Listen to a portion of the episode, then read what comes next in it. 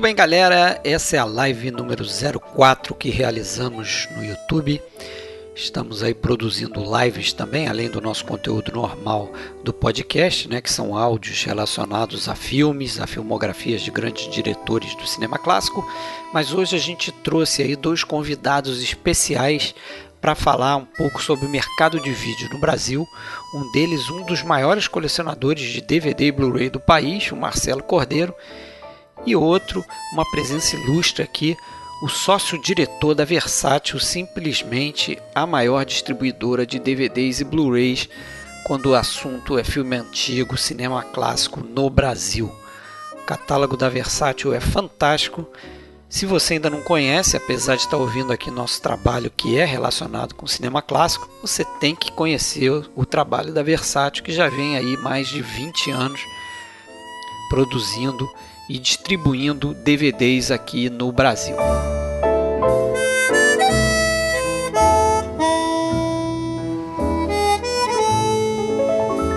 Bom, se você quiser dar uma olhada aí na nossa live no YouTube, acesse o nosso canal, procura no YouTube por podcast Filmes Clássicos ou entre em filmesclássicos.com.br para descobrir o link lá do nosso canal de YouTube e também para ouvir os nossos podcasts em áudio. Estamos também no Spotify e em qualquer outro agregador de podcast. Sempre procure por podcast Filmes Clássicos.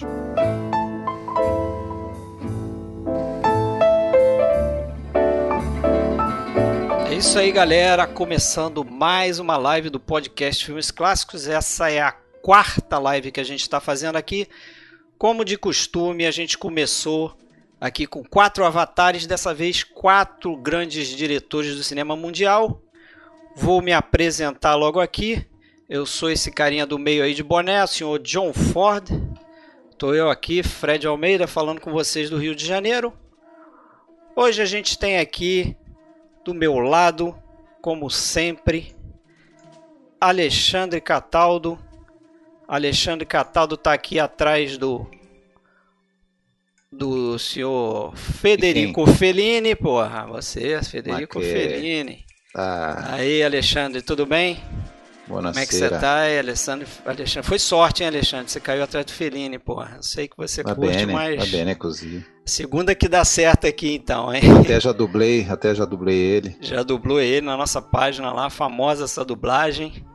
E hoje o assunto aqui é mercado de home video, DVD e Blu-ray. Podemos falar também de videolaser, VHS, não é isso? Está liberado. Mercado de home video. e para isso, a gente convidou aqui dois especialíssimos convidados aqui. A gente tem hoje atrás aqui da figura do Ingmar Bergman, tá aqui o André Luiz Melo, tudo bem? Deco Melo, ele é sócio-diretor da Versátil Home Video. Tudo bem, Deco? Tudo bem, Fred? Boa noite a todos, Alexandre também. Tudo certo? Boa noite. Boa noite. Seja bem-vindo aí, obrigado aí pelo esforço que você fez para estar aqui presente. O papo vai ser legal. E hoje também aqui com a gente está um colecionador, eu eu arrisco dizer que é um dos maiores colecionadores de DVD e Blu-ray do país, né? Porque a coleção dele é fantástica. Atrás do senhor Kurosawa está aqui o nosso querido Marcelo Cordeiro. Fala, Marcelo, tudo bem, cara? Tudo bem, boa noite aí para todos aí. Boa noite, é um prazer. seja bem-vindo. Vamos bater noite, aquele Marcelo. papo. É, do jeito que a gente estruturou aqui, né? A gente vai, vai começar a falar um pouquinho do mercado, né? É, acho que seria bacana se o Deco pudesse dar um alô na gente aí, começar pelo começo mesmo, né? Como é que começou a Versátil? É, eu entendo que é uma empresa familiar, né? Desde 99, não é isso? Vocês começaram em 1999? É, 99. A gente, na verdade, a história vai até um pouco antes disso. Ela começou em 85. 85? 85, quando na verdade é uma empresa familiar, né? O meu pai, é, Luciano Vieira de Mello, ele decidiu abrir uma, uma, uma, revista chamada Jornal do Vídeo, que é antigo do mercado, conhece bem, que era uma revista que ia é, diretamente para quase todas as locadoras. Né? Fazemos propaganda aí de uh, distribuidores de filmes, anunciamos filmes, mas principalmente, acho que eu, um, uma grande informação que passava ali é a bilheteria dos filmes uh, dos Estados Unidos. Então, um filme que se ia muito bem, se ia muito mal. E isso era um termômetro muito bom para quem tinha uma locadora se ia alocar um filme ou outro, comprar a quantidade, né? Ah. Para poder alocar para os consumidores. E aí, uh, por quase 15 anos aí, a gente, uh, a, a, família, na verdade, a gente trabalhou com a Jornal do Vídeo, com a revista, né, por assinaturas. E aí, com a vida da internet, realmente com toda aquela, aquela discussão de como, como é ficar a, a, o papel, né, o jornal, é, o, o, meu irmão mais velho, junto com o meu pai, é, a, criou a Versátil. Que a gente fez alguns testes pelo Jornal do Vídeo até na época, acho que o Marcelo até vai comentar um pouquinho depois. Tem gente aqui que tem gente... filme do Jornal do Vídeo, hein? Não vou dizer quem é. É, bem, foi, é bem teste. bem uma fase o, teste. Ô, Deco, e, e qual foi a origem do nome versátil? Tem algum motivo? De versatilizar mesmo. De ser como versátil. Uh, porque uh, no início, quando, quando, quando o meu pai ele falou o seguinte: olha, vamos abrir uma distribuidora junto com o, o Juliano, meu irmão mais velho, uh, nós, eles sentaram e falaram assim: bom, vamos vamos trabalhar com diversos tipos de filmes. Né? O meu pai ele sempre bateu muito no cinema clássico, né? É, acho que ele acabou ganhando um pouquinho né? Aí na, na, na, decisão. E com outros filmes também mais comerciais. Então, é o caso de Stargate, Subway, são filmes lá de trás quando foram lançados propriamente dito. Ah, e aí, com o passar dos anos, a gente foi realmente se achando um pouquinho no espaço do, do mercado, né? onde a gente uh, se foi se ambientalizando. E acabamos trabalhando realmente, e até hoje, né, com o, o cinema clássico. Que bom. Bom é, pra gente é, que curte. Apoiamos Fred. totalmente a ideia. Fala aí, Bacana, Alexandre. bacana. É, eu esqueci, né? Como sempre, por praxe, a gente já agradece aí pessoal que está assistindo, né? Essa interação, todo mundo dando boa noite. Então, boa noite geral, não vou citar nomes, mas já estou vendo aí um monte de gente nova que não estava nas outras lives acompanhando. Tem então, obrigado aí. Aqui. O assunto acho que instigou, né? é, já tem aí a, a, algumas perguntas que eu acho que o Marcelo depois vai responder. Acho que é a pergunta básica: quantos filmes você tem na sua ah, coleção? Ah, isso, não, é, não precisa tá... responder agora, não. é, Mais pra tá frente. Tá, tá no já vai preparando. Aí. É. E tem, como, como já havia sido prometido, aquelas provocações, né?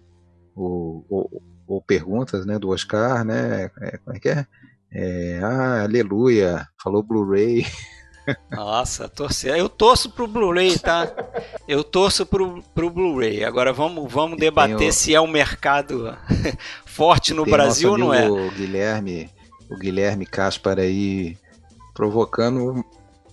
É, como é, é aquele toque na. botando o dedo na ferida ali, né? Pode é. falar de MP4 e MKV.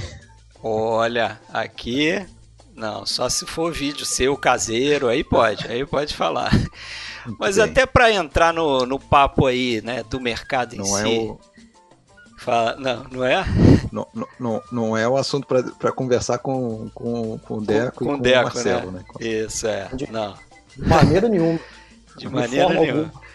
O, pra gente falar aí o, sobre o mercado em si, se você puder, é, Deco, dar uma palhinha aí de como é que funciona esse mercado de ponta a ponta, porque eu imagino que comece com a curadoria, né? Vocês decidindo o que, que vocês vão lançar mês a mês e como é que vai esse trabalho, né? Desde obtenção de direito autoral, o master que vem lá de fora, eu imagino, legendagem aqui no país, autoração de DVD caixas, fazendo design de caixa, né? Até, ela, até ele chegar aí na, na tua prateleira virtual ou chegar numa, numa rede, numa cadeia de lojas, de livrarias. Como é que é esse negócio aí? Porque às vezes o pessoal não sabe direito, né? E aí, ah, lança esse filme, ah, lança aquele, lança aquele. Calma. não é tão simples assim. É, uma. Deixa eu só fazer um comentário. Eu sempre tive curiosidade assim, desses processos, né? Eu acho que são cinco processos, né? Curadoria, é, aquisição dos direitos, depois vem a autoração depois a fabricação e depois a distribuição. Resumindo assim, é o que eu penso. Desses cinco pontos, eu sempre tive curiosidade no quesito do, da aquisição dos direitos autorais. Como é que é? Existe empresa que, que, que tem um pacote, é feira? Como que é isso aí? Eu sempre tive essa curiosidade nunca consegui obter uma resposta.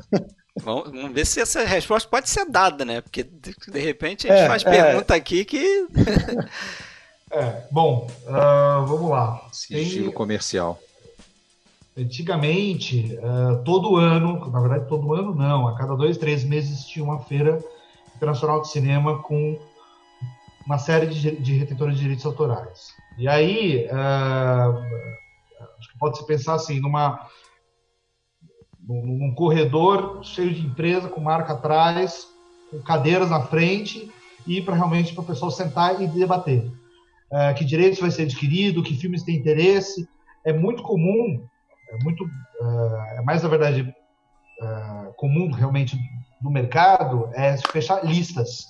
Então, por exemplo, já aconteceram várias situações em que a gente sentava para um detentor de direito e falava, olha, a gente quer comprar um filme. O cara falava, um filme? Não vem comprar 100, 200, 300 filmes. A gente faz um pacote, faz um preço bacana. E claro, tem empresa que você senta, você tem que falar acima de cifras, cinco cifras, senão não é nem, não é nem interessante você sentar ali. Então, uh, tem, muita, tem muito debate, isso tudo em euros, né? Euros, o dólar.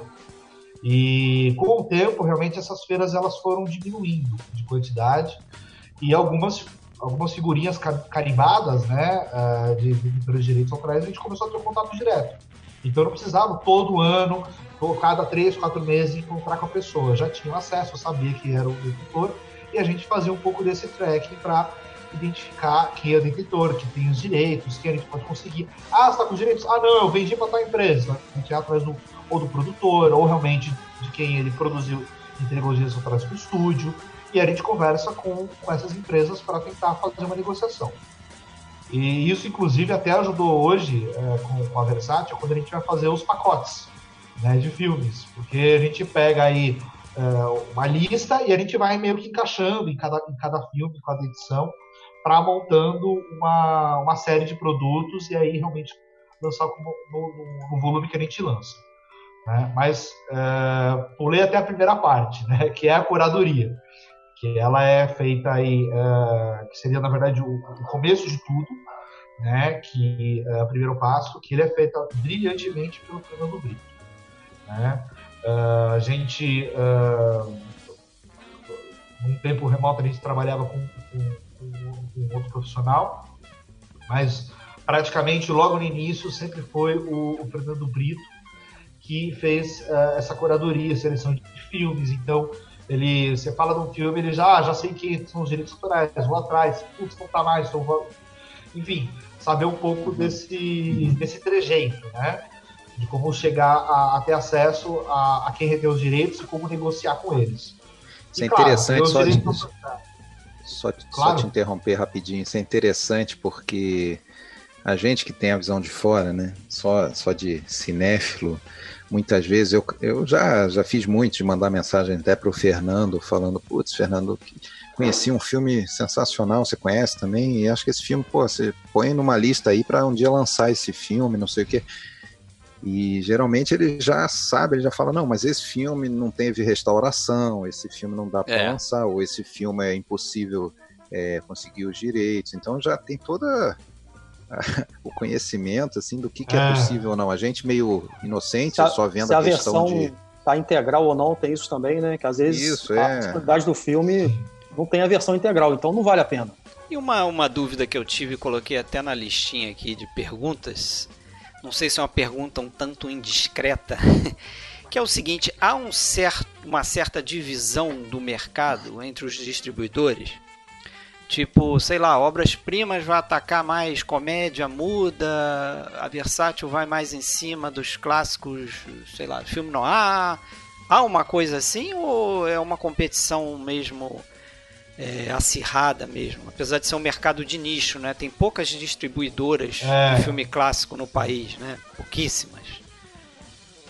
Como é que funciona eu acho isso? Que. Eu acho que é uma liberdade Né? Há, inclusive, há alguns filmes que foram lançados pela Versace, foram lançados por outras distribuidoras em outro momento, porque hum. uh, mesmo partindo da curadoria, agora falando de direitos autorais, né, voltando para o passo 2, uh, eh, os acordos eles são feitos uh, a partir de um tempo determinado por uma região do mundo. Hum. Então, quando se compra, por exemplo, para a América Latina, né, se compra por um período X, ou se acorda, não, por um tempo indeterminado. É, grande parte dos contratos é por um tempo determinado, se, se negocia, e depois que se passa os direitos para outras empresas.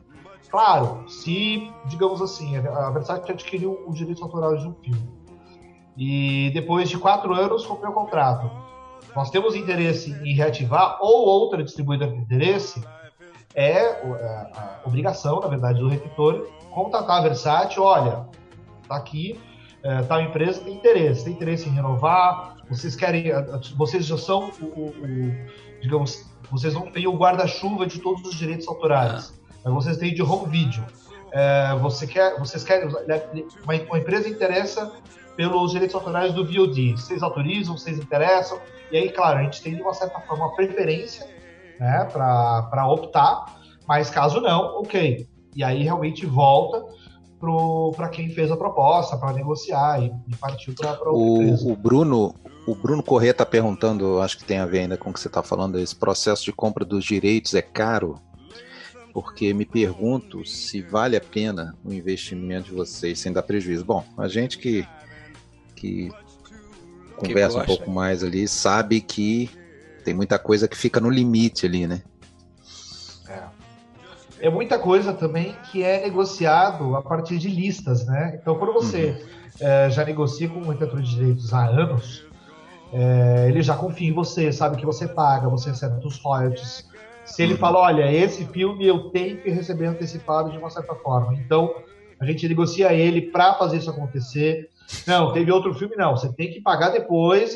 Daqui a dois anos você paga. Opa, maravilha, conseguimos trabalhar por dois anos mostrar para ele quanto que foi, quanto que não foi, e aí a gente vai uh, trocando figurinha. E claro, se você, aquela coisa que eu, que eu falei, nas feiras, e acho que até hoje tem isso, né? Uh, você liga para o editor, eu tenho direito, quero lançar um filme. Uhum. O cara vai te cobrar, digamos assim, vamos, vamos falar em home video, né? O cara vai te cobrar 2 mil euros. Ah, eu quero esse filme mais uns 10. Uhum. Tá, então a unidade vai sair 300 euros. Ah, eu quero esse mais uns mil. Ah, vai sair 10 euros cada um, entendeu? Então é uma negociação realmente uhum. que vai negociar, a gente vai um pouco tratando e vai uh, acertando o, o, valor de cada um. E, e a... aí depois que a gente... Claro. Fala, pode, pode concluir. E aí, e aí depois do, da, da aquisição dos direitos autorais, tudo negociado, a gente, claro, sempre tenta fazer a possibilidade de acertar depois as vendas, né? Para ajudar um pouco, mas tem algumas empresas que obrigam, ó, você tem que pagar antecipado.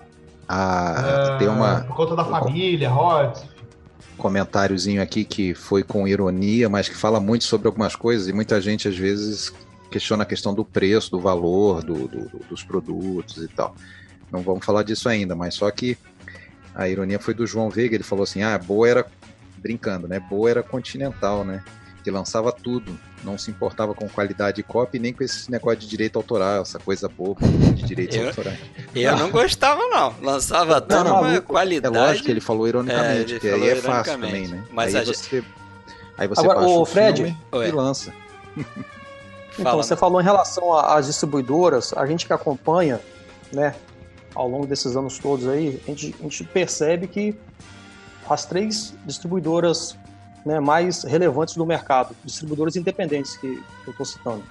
É Versátil, Obras Primas e Classic Line. Então a gente percebe que cada uma tem puxa mais para um lado. A Versátil é mais voltada para o cinema clássico como todo, mundial, né? Europeu, as, japonês, muita coisa. Uhum. A, as obras-primas ela tem, de uns dois anos para cá, ela tem mais focado em, em, filmes mais populares da década de 80, né, que são as famosas coleções aí, né, sessão anos 80, agora tá arrebentando. Muita coisa muda também, né? De terror. Uhum. E a Classic Line é praticamente os filmes clássicos americanos. Né? Uhum. Você, Época você de ouro de catálogo da Exatamente, você pega o catálogo da Classic Line, é praticamente isso. Então, uhum. assim, a gente olhando assim, né? Meio é. por alto assim. Cada uma vai, vai, vai buscando o seu lugar ali ao sol, né, para sobreviver. É um mercado, imagino que duríssimo e mas, até mas curioso. Já aconteceu dessa, isso aí que você falou, Deco, já teve caso de vocês estarem lançando e a outra distribuidora está lançando também. Já aconteceu há alguns anos, não estou lembrando com qual. Já. Com qual, não sei se foi o Guerra e Paz. Não, vocês lançaram Guerra e Paz? Eu acho que não, né? A não, versão... Guerra e Paz, Guerra e Paz foi Obras Primas. Tá, então esquece, não, é, não era disso que eu estava falando. O é... filme de Rossellini, talvez, trilogia, você deve ter hum. confundido, será que não? Porque já Mas tinha até, sido lançado até, lá atrás. Até o lance Recente, do... Né? O lance do... Vou citar algo então que é alheio a Versátil nesse momento, mas esse negócio da Guerra e Paz que eu lembrei foi há alguns anos, que a, a, o Mosfilme anunciou que estava fazendo a restauração para lançar em seguida o Guerra e Paz. Aquele, aquele de sete horas, eu acho, né? Enfim. Ou seja, estava restaurando ainda e iria lançar em seguida. E nisso a Obras Primas estava lançando, então obviamente estava lançando ainda a versão não restaurada, né? Não restaurada, né? Quer dizer. Pode ter dado uma esvaziada assim, aí né? no, no, negócio dela, né? É, por isso que às vezes a gente, a gente fica cobrando, né? Ah, lança esse, lança esse. Né? A gente tem até não é um amigo certo, aí. Às vezes, né? É, não, e você não sabe se de repente eles já perderam, né? A questão dos direitos autorais, não podem mais relançar uhum. esse coisa. Eu percebi que a Sim. que vocês agora é estão lançando aos poucos, né? Voltaram a lançar aos poucos é, alguns Blu-rays, né? Vocês até lançaram é, semana retrasada, se eu não me falha a memória, vocês lançaram um excelente box ali da dos Sete Samurais. Sete né? Samurais. Né? Na verdade, é, é pré-venda, né, para agosto, não é isso, Deco? Isso, Quer falar um pouco dele? Isso mesmo. Então, o, inclusive é interessante falar do, do Sete Samurais, porque uh, ele, a gente pegou diversas versões, na verdade, para montar esse produto. Que eu acho que é uma, é uma uma tendência, às vezes, que vai muito a favor do mercado brasileiro. Porque é, aconteceu inclusive no, no, pacote do Chaplin, de empresas que de países diferentes que tem muita rivalidade, tem muita discussão, principalmente dentro da Europa, que lá o ambiente ele é muito é, ele é muito muito combatido internamente aí do continente. E quando você compra para outro país, ah, tudo bem, eu autorizo. Não, a gente faz negociação sem problema. E aí, claro, né, eles pensam Brasil, país terceiro mundo, é, já ajudam mais ainda a questão dos rotes, eles querem investir realmente para trabalhar um pouco, porque é a cultura deles, né? E aí, o, o Sete Samurais, por exemplo, ele foi um produto que a gente juntou quatro masters. Então tem o filme original, tem o, o, uma versão que a gente viu que tem a melhor qualidade que tem, que aí é realmente a parte que o, que o Brito faz fantástico fabulosamente, né? Que é pegar a melhor versão que foi lançada, é, pegou um extra que ele achou interessante de uma versão, um de outro, e aí realmente bolou o produto. E aí pensa a questão do espaço, do Blu-ray, se vai fazer dois, vai fazer um. E aí foi realmente quando a gente. É, que ele, na verdade, que fez esse cálculo, falou: não, olha, dá para fazer um BD e um DVD. Um BD com o filme e o DVD repleto de extras, o pessoal pegar, acompanhar e fazer um produto definitivo, né? Que é uma nomenclatura que a gente utilizava desde lá atrás. Porque muitas vezes eram lançados filmes, principalmente, por outras distribuidoras que eu não vou comentar o nome, claro. que de, de caráter duvidoso, aí de qualidade, às vezes até problema de legendagem, e a gente falava, olha, essa é a, a Versace vai lançar a edição definitiva. Então, é. meio que é. de uma forma, ó, acho que agora vai ficar um pouco mais interessante, vamos tentar pôr mais coisas. E é uma coisa é um... que eu acho que esse é um diferencial que eu, que eu, que eu observo na, na Versátil, na Obras Primas e outras distribuidoras assim do calibre de vocês, né? É, realmente o, a excelência no lançamento do material extra, né? Muitas vezes eu vejo é, material que tem lá na Criterion, que a gente também coleciona alguns títulos da Criterion Collection lá de fora, Estados Unidos, e esse material vocês conseguem os direitos e trazem para o DVD nacional aqui. O que eu estranho, e aí até uma pergunta que eu gostaria de fazer, é, não há um incentivo no Brasil de lançar trilha de comentários, porque a gente percebe às vezes que é, é, vem o, o DVD inteiro da Criterion e falta o, o, o, comentário é uma questão de legendagem, fica mais caro o produto, imagino, por conta de legendagem do, do comentário. É, não vale a pena de repente lançar trilha de comentário em, no idioma original, em inglês geralmente, né? E uhum. brasileiro também não tem muito é, costume de fazer trilha de comentário até para filmes nacionais mesmo, né? É, uhum. é bem então, raro você falar, ver isso. Isso que eu ia falar, na verdade, o... a gente tem alguns documentários que a gente lançou ao longo dos anos e ele é um filme que, de uma certa forma, não tem tanta aceitabilidade quanto o longa, um filme realmente. Não, não, é... veja, eu não, não tô. Tá falando trilha, trilha de comentário, trilha aquela de faixa de áudio. Não é documentário, não. Ah, faixa de áudio. o diretor, por exemplo, isso, quando a cena isso, do filme. Isso, isso, isso é muito comum, por exemplo, no, nos lançamentos da Criterion Collection. É, acho que praticamente todos assim sempre tem, é, são também edições caprichadas de filmes até que já tem lançamento no mercado e eles lançam uma edição aquela com a, com a, com a autoração é, com a arte maravilhosa e enfim e, e, geralmente com, com entrevistas extras e tal e trilha de comentário às vezes inclusive mais de uma né? É muito comum. Aquela coisa que na nossa falta de tempo atual você pega para ver você tem que tirar um final de semana para conseguir mas é um, é, é, é um mais um material extra que eu acho interessante, né, para quem está querendo conhecer, porque muitas vezes é a versão do próprio diretor falando sobre como fez o filme, sim, sim. comentando o filme ali, on the fly ali, o filme, a gente tá vendo o filme e ele tá dizendo, ah, nessa cena aqui aconteceu isso, aconteceu uhum. aquilo. E, e, assim, o estranho é que eu acho que o brasileiro não tem cultura, né, de ouvir comentários das trilhas de comentário, é. então é, eu, às vezes eu sinto falta disso no lançamento nacional, né? não tem Até paciência. o Marcelo já, já mostrou fisicamente um pouco da existência não, é, dele, né? Sinceramente, é, é um dos extras que a gente vê que o pessoal menos comenta, entendeu? É. Eu não sei, mas, mas eu acho que em relação à, escassez de, de, de trilhas de comentário nos filmes, creio eu que seja trabalhoso. Porque é, eu acho que é... esbarra no trabalho de legendagem, talvez. É, exatamente. É você botar legenda, é Não, é mais eu, um assim, áudio para você botar legenda.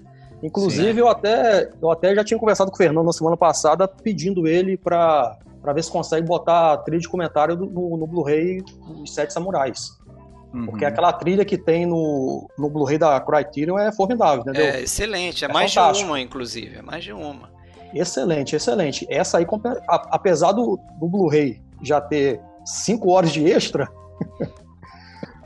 eu acho que seria viável também. Mas você vê, é, eu estou fazendo essa pergunta, mas você vê até lá fora mesmo, esse DVD da Criterion, por exemplo, do Blu-ray com a trilha de comentários, é, no próprio DVD da Criterion, às vezes você vê a legenda em inglês é, para o filme. Né? No caso dos Sete Samurais, vai ter legenda em inglês porque o filme é japonês, é evidente. Mas às uhum. vezes no DVD de língua é, inglesa mesmo, o cara vai lá e bota a legenda para deficiente auditivo, mas a trilha de comentários não tem legenda em inglês também. Né? Então imagino que seja um, uma dificuldade. Mas vamos falar um pouco do mercado. Agora vamos. Tem, ô, ô, tem um rapaz Fred, aí que está preocupado Deixa eu fazer uma pergunta para ele. Fala. Pode fazer. Deixa eu fazer uma pergunta para o André.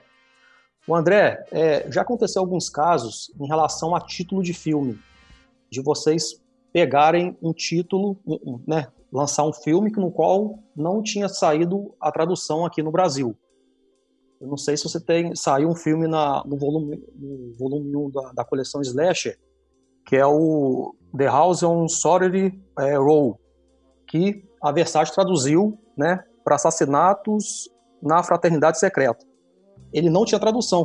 Como que é esse processo? Alguém decide ou não? Porque, por exemplo, é, tem agora também um filme saindo no Sci-Fi Volume 7, Miracle Maio, que, que traduziu, é, é, no, no, no, caso não teve tradução. Tem um caso também de Persona que saiu com o título aqui no Brasil, como Quando Duas Mulheres Pecam, porém vocês não botaram o título brasileiro e manteve o título original. Tem alguma regra para isso? Ou vocês internamente decidem isso daí? Como que é esse processo de de estar tá traduzindo o título ou não? Qual, qual o título que vai colocar? Se manter um original ou não? Na verdade, a gente tenta aproveitar quando ele é lançado pela primeira vez, seja ele lançado há muitos anos em VHS, porque, até porque é, correlaciona. Por exemplo, quem comprou o filme ou viu o filme no cinema é, sabe, por exemplo, o cartaz que como foi lançado, o VHS, a gente tenta aproveitar uhum. esse mesmo nome uhum. né, para colocar no DVD, justamente para ter essa relação, né, do, uhum. do, que foi lançado lá atrás para agora. Quando é um título que ele nunca foi lançado, nem em VHS, nem no cinema, nem em caso nenhum, a gente tem, realmente a empresa que adquire os direitos ela tem um pouco de uma preferência para falar como é que vai ser o, o, tema, como é que vai ser o, o, o, título do filme, né, traduzido. E aí vem, claro, várias histórias, né? A, a, eu, eu, sei que meu, meu pai ele já contou algumas histórias de alguns filmes que uh, ele queria, ele queria fazer, fazer o lançamento, ou ele tinha interesse, ou ele era muito amigo realmente do pessoal, e o pessoal falava, o que, que você acha de um filme desse? E ele dava, não, vamos fazer esse tipo. Um exemplo deles, que é o Amadeus. Quando ele foi lançado, e meu pai falou assim, não, não vamos fazer aqueles nomes, sobnomes que, que continua, que tem duas, três linhas, né? É. Sim. De subtítulos. Não, vamos é, em alguns casos, porque... em alguns casos me parece que vocês aproveitam o, o, o momento de lançar para meio que dar uma consertada numa numa uma bobagem que foi feita no, na hora do lançamento no cinema. No caso do Persona, eu acho que é um, pô. Esse, Nossa, quando, mulheres quando pecam, duas mulheres pecam. Nossa, é, quando, quando de duas Deus. mulheres pecam. Ainda é. bem que vocês mudaram, né? Ainda bem. É. Agora, tem, tem algumas diferenças de títulos, sim, que é, não sei se é por ajuste ou o que, que é. Não vou agora lembrar, não anotei nenhum para trazer, mas eu já, já anotei alguns que você vai pesquisar, não era bem assim, deu uma mudada, e eu, eu fico também sem saber se é por questão de, é, vamos dizer, uma reformulação, ou sei lá. Ou para, às vezes, muita, acontece também de ser para não confundir com outro título, né? É, pode ser mesmo. E o já que tem o nosso amigo aí que está em polvorosa aí com o mercado de Blu-ray, vocês diriam que o, o mercado de Blu-ray é o Blu-ray mesmo pegou no Brasil? Porque assim, eu vejo, eu eu sou. Não vou dizer que eu sou um colecionador, porque o Marcelo Cordeiro está aqui do meu lado, fica feio dizer isso. Né, comparado com o acervo dele. Mas eu sou consumidor, eu compro e eu é, costumo inclusive procurar Blu-ray para substituir DVD que eu já tenho. E eu, como consumidor de filme clássico é, no país, eu tenho uma dificuldade enorme de comprar Blu-ray no país. Né? Vezes, o Alexandre sabe disso. O Alexandre foi para os Estados Unidos. Eu, eu comprei alguns Blu-rays da Criterion, pedi para entregar na, lá eu onde paguei ele estava. Paguei excesso de bagagem. Só por causa dos Blu-ray da Criterion para o Fred. E ele trouxe, vou até mostrar um aqui quando a gente entrar nas coleções aqui. Que eu comprei para mim também, um, né? Esse, esse, que você vai mostrar, eu comprei para mim também. É, excepcional do Fanny Alexander. Aí, Fanny Alexander Triplo. do Bergman. Mas aqui no país é difícil, cara. Você costuma às vezes encontrar coisa de segunda mão, né? Vai no Mercado Livre da vida. E um ou outro lançamento, como esse que eu falei, que vocês lançaram. Eu acho que a Umis agora lançou o Stalker é, em Blu-ray, mas são lançamentos muito pontuais, assim. Como é que é isso? Isso está mais voltado para os filmes novos? É isso? Porque parece que o Blu-ray custa três vezes mais que o DVD, é isso? Para lançar, mais ou menos? É, o custo de produção do Blu-ray ele é complicado em, todos os, em todas as etapas que o DVD uh, é, acaba, acaba caminhando. Por quê? Uh, principalmente o custo de produção dele, tanto digital quanto física, que é, formatar, é pegar o, o, que foi feito é, efetivamente digital e transformar em, em, produto físico, ele é mais caro. Principalmente no Brasil, em que uma, uma, uma das etapas ela é, ela, é, ela vai para fora e depois ela volta. Né? Então acaba e, e por, não só por isso a gente só tem duas empresas que fazem aqui dentro do Brasil acaba de uma certa forma tendo um monopólio, né, é. em cima do valor do Blu-ray. Então acaba tendo um pouco disso.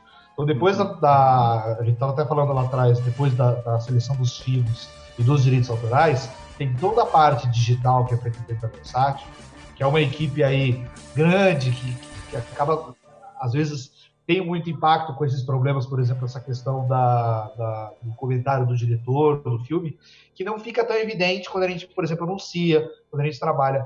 Mas é uma baita de uma equipe que a gente faz o quê? É a tradução, é pegar, ver o filme. Às vezes não tem legenda na versão que a gente pega, então tem que fazer uma legenda de ouvido, tem que fazer aquilo, tem que fazer pesquisa em cima daquilo. Então, comentário, por exemplo, de. Principalmente tem alguém extras, que Deixa eu aproveitar então, né? Vou aproveitar, você falou legenda de ouvido. Tem alguém na tua equipe que faz legenda de ouvido de japonês? Sabia, sabia. eu sabia que ele ia perguntar isso, porque a gente tem um filme aqui Não, que a gente é, sério, é doido eu tô pra ver. sério, porque tem um filme japonês que é super bem conceituado, é considerado lá o Encoraçado Potemkin japonês, um filme de 53, Kanikosen. É, e não, esse filme não, Ninguém conhece Só foi lançado em VHS. É seguinte, ele só Japão. foi lançado. Ele só, exatamente, ele só foi lançado no Japão e sem legenda nenhuma, nem, nem a legenda em japonês. Então, você até consegue obter aí esse filme. Se você quiser comprar no eBay lá o, o DVD japonês, você compra, mas sem legenda. Você tem que saber japonês. E não tem uma, uma boa alma nesse mundo que é capaz de, de legendar esse filme. Eu já, o que eu já contactei de tradutor de japonês. Ele já aí, tentou não, contratar um Deve ter uns já seis tentou? anos. Eu já tentei, já, já deve ter uns seis anos aí que eu, que eu tento. Aí é sempre aquela coisa, ah, não, mas é um japonês arcaico, ainda tem isso, não é só que é japonês, é japonês arcaico de 53. Então, é, depois eu te passo Mandarim, a dica se você tiver. Exemplo, né? Esse, esse é o filme, é o filme que está faltando na coleção do Marcelo Cordeiro aí para completar. É. É. Mas desculpa, eu interrompi você, velho. Não, tá falando ser contrato pessoal, contrato. E aí que acontece, por exemplo, acontece de chegar um filme pra gente, vamos fazer o um lançamento de um filme japonês.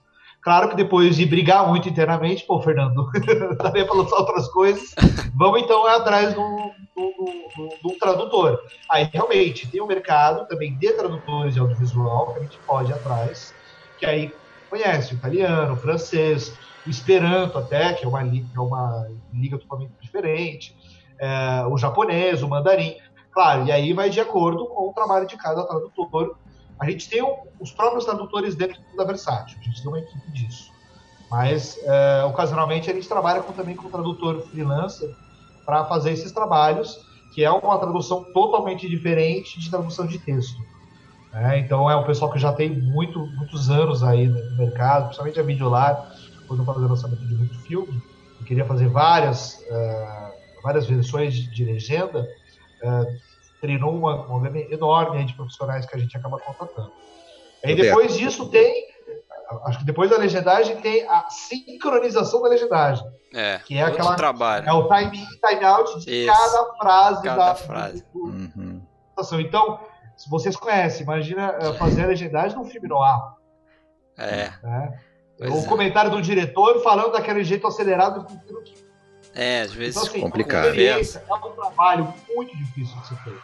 Né? Você tem que sintetizar, mas você tem que respeitar também o que o, que o ator está falando, o que aquele papel quer representar, então envolve às vezes pesquisa. Sim, então, trabalho de interpretação mesmo, pra... né, do é texto. Complicado. Pessoal, para a gente dar aquela interatividade que a gente gosta aqui na live, deixa eu só trazer uns comentários, né? Não conseguimos trazer todos, apesar de que eles aparecem aí na tela mas o. Eu tinha separado aqui. Ah, ah, ah, ah, ah, ah o Oscar Palamone. Deco, podemos afirmar que o David Lynch essencial está no forno? Pode falar ou não pode? Não, não pode. Não pode. Não Isso é segredo de Estado. Olha, o, o Oscar, ele é. Ele, essencial, é essencial é assim... a cole... Só lembrando que o essencial é aquela coleção de Blu-ray, né? Tem, eu acho que quatro Sim. títulos lançados. Está lançando agora o Argento, não é isso? Que vai ser o quinto? Isso. Eu é tenho o Argento tá em pensamento. Tá saindo o. o... Isso, me fugiu o nome agora. Carpenter, não. Carpenter já Carpenter, lançou. isso aí. Carpenter. Não, vai lançar, vai lançar. Vai lançar? Uhum. Ah, sim, John Carpenter. Então, o Oscar é engraçado porque a gente realmente acaba uh, acompanhando, acompanhando muito o que o, o, o que pessoal está tá falando nas mídias sociais, o que o pessoal tá comentando bastante no nosso Facebook, ou no próprio Fórum de Catálogo, ou no BJC, no podcast, o que o pessoal tem interesse. E a gente vai um pouco filtrando qual é a possibilidade, a gente vai estudando. E aí é, foi engraçado que o próprio Sete Samurais, a gente já estava finalizando as negociações, já falando, olha, vai sair o essencial. Pô, ele manda uma imagem do Sete Samurais, cara. E a gente, assim, nem tinha pensado nada. É né? espírita. A gente já via muita gente falando, muita gente comentando, e acaba ele acabou casando aí, juntando as peças e chegando E vocês negociam o Sete Samurais é direto com a Torre, o, a negociação? Então, a produtora? Digo, não é só não é só com uma empresa. Né? Ah, a tá. gente acaba fazendo negociação com outras também para pegar, às vezes, um extra, ou fazer um comentário. Ah, ou fazer negociação um... mais complexa, né? Hum. Pega diversos pedaços ali. Mas, mas o Marcelo, antes, antes de você falar, guarda o teu comentário. Vamos aproveitar tá. que a gente está falando aí de alguns filmes da Versátil. Eu vou lançar a primeira dica da live aqui, senão a gente fica atrasado. E ela tem a ver aí com o lançamento da Versátil. Então, como é de costume aí, vamos lançar a primeira dica da live, depois a gente retorna e, e fala aí, faz a tua pergunta, beleza? Vamos lá.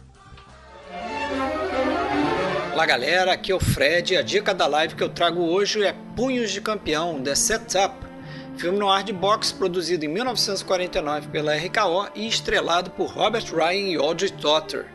O filme trata da história de um pugilista decadente bem antes do rock estrelado por Sylvester Stallone e de Touro Indomável dirigido pelo Scorsese. Robert Ryan faz aqui o boxeador que é bancado por mafiosos para perder suas lutas. A direção de Punhos de Campeão é de Robert Wise, que já havia montado o Cidadão Kane soberba para Orson Welles e depois se tornou um dos mais versáteis diretores de seu tempo, acumulando no currículo filmes de ficção científica como O Dia em que a Terra Parou e Jornada nas Estrelas, musicais como A Noviça Rebelde e Amor Sublime Amor, que lhe deram Oscars, e filmes de terror como Túmulo Vazio e Desafio do Além, além de tantos outros gêneros como westerns, dramas e filmes criminais como The Setup, essa pequena joia do cinema no ar americano. Você pode encontrar esse filme e outros no Box Film Noir 16, que está em pré-venda no site da Versátil para lançamento em julho deste ano. Bom, galera, então essa foi a dica da live aí. Né? Grande filme, hein? Já está em pré-venda aí no site, versátilhv.com.br. Grande filme.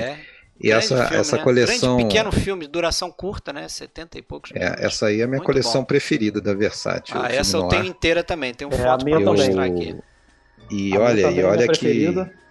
E olha que, como você bem sabe, Fred, que já me conhece há tempos, uh, eu passei o rodo em basicamente tu, todos esses títulos aí, já tem mais de 15 anos, assim, a, não à toa no, no, grupo lá que a gente tinha já naquela época, o Rei do Noir virou. King of Noir, era conhecido. Enfim, aí eu conhecia já esses filmes todos, mas tá mais do que na hora de rever eles todos e tá saindo tudo agora pela Versátil, muitos não tinham aqui ainda, né? Muita coisa é, então, boa ali, cara. É, então boa. agora. E, e, assim, é uma coleção que tem um potencial aí para chegar no volume 30, 40. Tem, tem, tem filme, tem filme demais ali. É, no ar, outra coisa que eu vejo que vocês têm investido bastante, aí a cada três meses ou quatro sai um mês específico ao terror, né, Deco?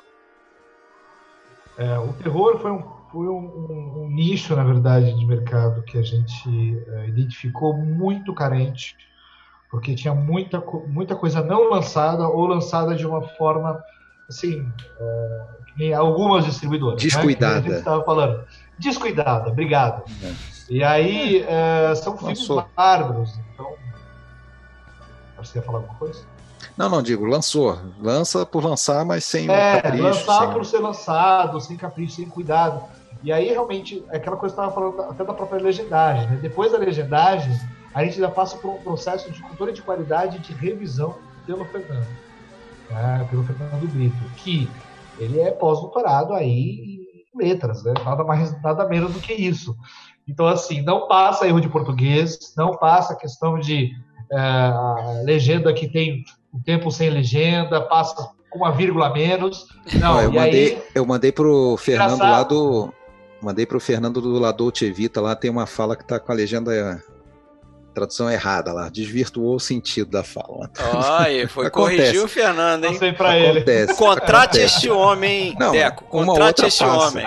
Uma outra passa, besteira. Assim, Mas, ô, Mar Marcelo, você queria falar aí, eu te interrompi, diga Sim, aí. Sim, só, só complementando aí o, o Deco em relação a esse mercado do, do Blu-ray, é, ele ainda respira em relação ao Blu-ray por causa dos colecionadores, porque é, só através de, de movimentos, de bastante insistência, né, que tem feito aí na, na rede social, o Oscar é até um dos, um dos, um dos que ficam de frente, né, fazendo esses, essas divulgações, esses movimentos para poder estarem lançando.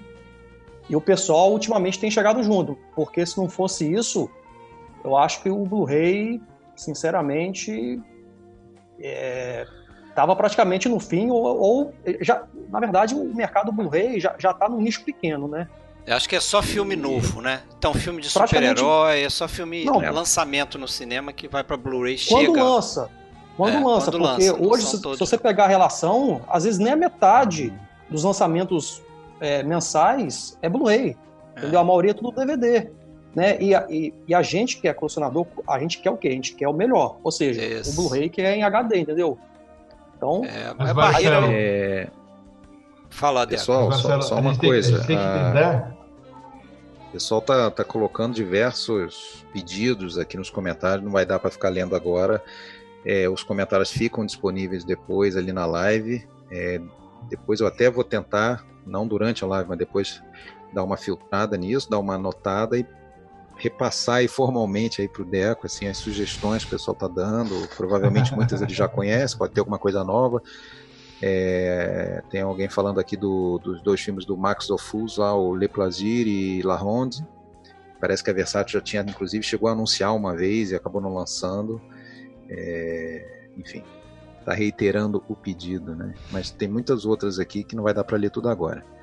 Mas depois, então assim, ó, só quero dizer para quem está acompanhando aí que os comentários aqui não vão se perder, tá? Só não vou, o fato da gente não comentar, não falar deles agora não quer dizer é, não que. Não dá para acompanhar, tem muito comentário aí. Vai ficar perdido, não. É, o, o, as lojas também, elas não querem arriscar muito, entendeu? Hoje, existem determinadas lojas que é, ela compra o pacote, ela compra o lote inteiro da, da distribuidora, entendeu? Então, tem esse porém também, tá? tá o mercado tá, tá muito tímido, tá é, não está querendo arriscar, na verdade, né?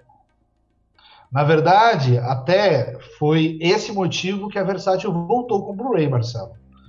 Ah, se fosse no formato da gente uh, trabalhar com o formato de produção, que não é barato do Blu-ray, que eu já falei, fora a autoração, que também não é tão simples, ela é mais cara, ela é mais complexa. Uh, depois de todo esse, esse trâmite que a gente faz, digamos, dentro de casa, dentro da Versátil, depois a gente chega, bate na porta aí de um revendedor. O vendedor, ah, vou comprar cinco, vou comprar dez. Cara, eu fiz uma quantidade mínima da fábrica que é de mil peças. Como é que eu faço agora? É. então acaba é acontecendo é muito disso. E o mercado, quando você pensar que ele tem que ter também uma parte de, de, de ganhos dele, ele tem que ter um lucro. Ele depois tem que colocar, às vezes até o preço acima para a porcentagem do vendedor ou, o marketplace pega uma porcentagem. Ou seja, a grande verdade, por que, que a Versátil voltou com o Blu-ray? Acho que a chave foi realmente é, é, a, nossa loja da Versátil HV. Que foi que a gente começou um pouco, plantar uma sementinha, a gente está reformulando praticamente a empresa inteira, né, de 2016, 2017 até hoje, para atender direto ao consumidor final. Então a gente bate muita tecla, compra na pré-venda, compra pela nossa loja. Se, sem, sem esse trabalho, pelo menos pela Versátil, de fazer o lançamento pela exclusivo pela nossa loja, é, impossibilitaria qualquer lançamento Blu-ray. Isso eu digo com propriedade. Por quê?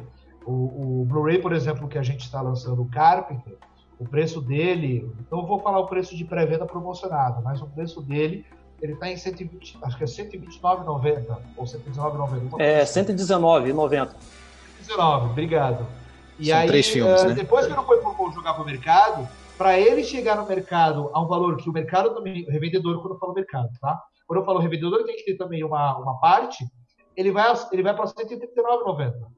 Porra, mas por que isso acontece? Porque eu preciso vender para o revendedor já um preço, já um preço alto. baixo intermediário. É.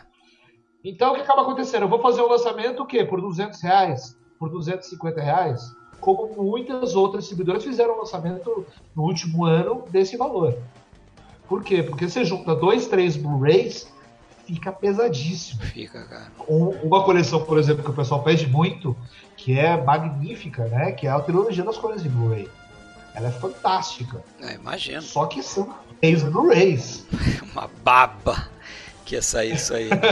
Isso, isso me leva a uma outra pergunta também, né? Eu noto que a Versátil ela opta mais por fazer lançamentos é, box, né? Vários filmes ali. Isso é uma estratégia também para você poder é, diminuir esse preço que vai para o consumidor? Como é que é isso? É, é, é até a pergunta de um, de um, colaborador nosso aqui. Temos um conselho diretivo aqui é, no WhatsApp, né, com, com, dois jornalistas. Tem o Fábio Roquembar, tem o Rafael Amaral, tem o músico William de Andrade, tem o Dr. Sérgio lá, pessoal ajudando a gente. É, e aí um deles, o Rafael, perguntou isso. É possível hoje lançar um DVD a 15,90, único, simples? a um R$19,90, um filme só. É... Como é que é isso aí? Depende Você... muito, Fred, também da questão de quantidade de replicação na fábrica. Então, o sistema Fabril hoje, uh, ele vai pensar o seguinte: bom, André, você vai replicar quantos DVDs? Tá? Ou vamos, vamos falar até do Blu-ray. Vamos, você vai lançar mil Blu-rays. O preço que você vai pagar é esse. André, você vai fazer quantos? Ah, vou fazer 5 mil. Aí então já... o custo de replicação por cada disco ele já cai significativamente. Uhum. Principalmente quando é BD25 ou BD50, que é uma coisa que o é mercado... economia de escala, né? Economia de escala. Exatamente. O mercado nunca falou a questão da diferenciação, o que é BD25, BD50, BD100, por exemplo. Uhum. Nunca foi lançado, mas assim, é... existe um preço dentro da fábrica. Então são realidades que a gente acaba tendo que enfrentar aí dentro da distribuidora que não é à toa que a gente tem poucas distribuidoras hoje no país. São muito é. complexos. É, é, muito complicado você também jogar para o colecionador que só quer saber do filme. Ah, BD 50, 25, cara, só quero ver um filme. é, quero pagar barato ainda. É. Então, a coleção, por exemplo, como você começou a falar, por que, que a gente está lançando muita coleção? Principalmente aí no, no, no começo da, de 2010, 2012, 2013. Foi 2012. Ah, é, 2012, exatamente. A gente começou a ver uma queda de questão de vendas do DVD e a pirataria estava tava já em alta e estava chegando também o streaming. Né? Já estava com força e cada vez mais assim. A gente pegava relatório de faturamento, de, de, de, números, e a cada ano perdia significativamente a, a quantidade. Menos locadoras, menos pontos de venda. E aí foi realmente, a gente começou a, a fazer pesquisa, a gente começou a fazer alguns testes, né? Para pegar, vamos tentar pôr mais um DVD. Ah, vamos fazer o acabamento diferenciado. Vamos manter um pouquinho mais preço. Puxa, mas 80 reais um DVD, mas não é um DVD. São quatro, são seis filmes, são quatro filmes. É. E aí realmente a gente foi um pouco testando o mercado e a aceitabilidade foi muito boa. É, o mercado. O, o mercado aí tem que se reinventar, né? O, tem muita distribuidora na Europa que faz, que, é, que faz esse formato também. Exatamente. A coleção, é. né? Você, você. Tomou... É onde a gente espelhou, inclusive. Você, Não, se você considerar que. E, e, se você considerar o público, é, que em boa parte o público da Versace é de realmente é, colecionistas, né? Você quer comprar. É, então, assim, se eu sei que o determinado, de determinado diretor eu vou acabar é, indo atrás de diversos filmes dele, porra para mim, até por questão de espaço, né? Porque é um problema que todos nós temos, né? Quem, quem coleciona a questão do espaço. Eu tenho uma um caixa, box ali, né? Eu tenho um box que ocupa o mesmo espaço de uma né, de, um, de uma caixa única do modelo tradicional ali e contém às vezes seis filmes. Ah, a coleção, então, a coleção do filme no ar, como a gente citou, é bem isso aí, né? Você tem seis filmes, às vezes sete que tem um extra. Seis geralmente, né? É, às vezes tem sete e é o espaço que ocupa é de uma, né, uma uhum. caixa única ali. Então, Agora, Deco, você nisso... você começou a falar em streaming e, e né, pirataria aí é, roubando um pouco desse mercado. O maior desafio hoje para o distribuidor de DVD, de Blu-ray, é o streaming ou ainda é a pirataria? Vocês pensam em, em, desenvolver um canal de streaming, como tem lá fora, a gente tem o Criterion Channel? É, deixa eu só acrescentar aí, Fred, a tua pergunta. Até o Sérgio, nosso parceiro aí do, do podcast. Doutor, ele abraço perguntou, doutor. É, ele, ele entrou e perguntou justamente isso, se se existe algum planejamento para o dia que as mídias físicas desaparecerem, se é que vai chegar esse dia, é, e se tem alguma possibilidade, ou já se pensou, de transportar o catálogo para o streaming, né? Que aliás, só comentando, não sei se todo mundo sabe, a, a Criterion já tem um pouco mais de um ano aí fez o montou lá o Criterion Channel, né? Eu até assino, o Fred também. É, confesso que até vejo menos do que gostaria, Também. né? Sempre falta tempo. tempo. Mas basicamente eles botaram todo o acervo deles, inclusive, é, extra, inclusive né? os extras, é, é, o que é um diferencial legal. Né? Então, para quem reclama que Netflix não tem clássicos, é, só que tem aí que, tem que ler em inglês, né? Tem, tem que saber é, ver a legenda em inglês. Mas vamos lá. Mas... Mas coisa de praticamente uns 30 dias atrás, entrei em contato comigo com um repórter de uma João, Paulo Barreto, do Jornal à Tarde, de Salvador, fazer uma entrevista comigo, eu fiquei acho uma hora e meia com ele por telefone, e que ele queria fazer uma matéria, saiu inclusive, depois até compartilho para vocês, se eu não compartilhei, é, citando que é o seguinte, durante a época de pandemia, a internet ela foi reduzida é, para todo toda a qualidade de, de vídeo do, dos canais de streaming. Hum. Então, o Netflix ele foi obrigado a cair a qualidade, é, o Amazon também fez isso, a, até a Globoplay um pouco foi por esse caminho, porque a demanda começou a crescer muito, todo mundo ficou em casa. E aí, é, coisa de uma semana depois, recebi um relatório do NPD Group, né, que é um dos maiores aí do mundo de pesquisa, que falou que a venda do DVD Blu-ray cresceu em quase 30% no mundo todo. Ó, oh, que beleza. então, para você ver, agora, agora você me pergunta de novo. É. E aí, é versátil? Tem interesse em lançar para o streaming? Não. não Eu tem. acho difícil. É. E eu, ah, mas e se acabar? Bom, ainda tem, por mais que a gente passou por diversas revoluções aí de tecnologia, ainda temos o livro, ainda temos a profissão do jornalista, ainda temos aí uh, o, o, a revista propriamente dito.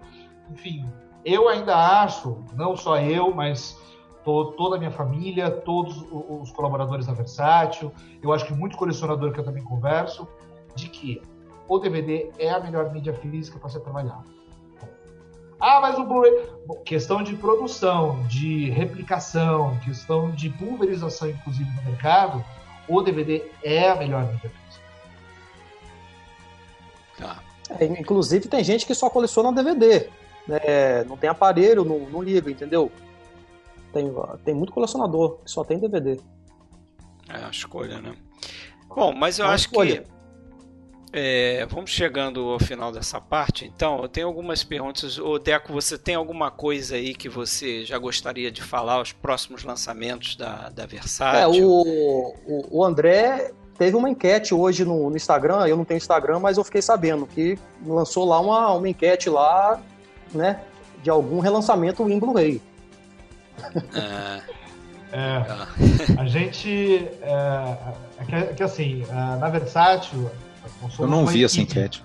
Né, de pessoas. Então, assim, uh, o diretor de marketing, o Juliano, começa a fazer uma divulgação, começa um pouco fazer esse teaser, porque a gente já está nas tratativas finais de fazer um relançamento, um lançamento, uma coisa nesse sentido.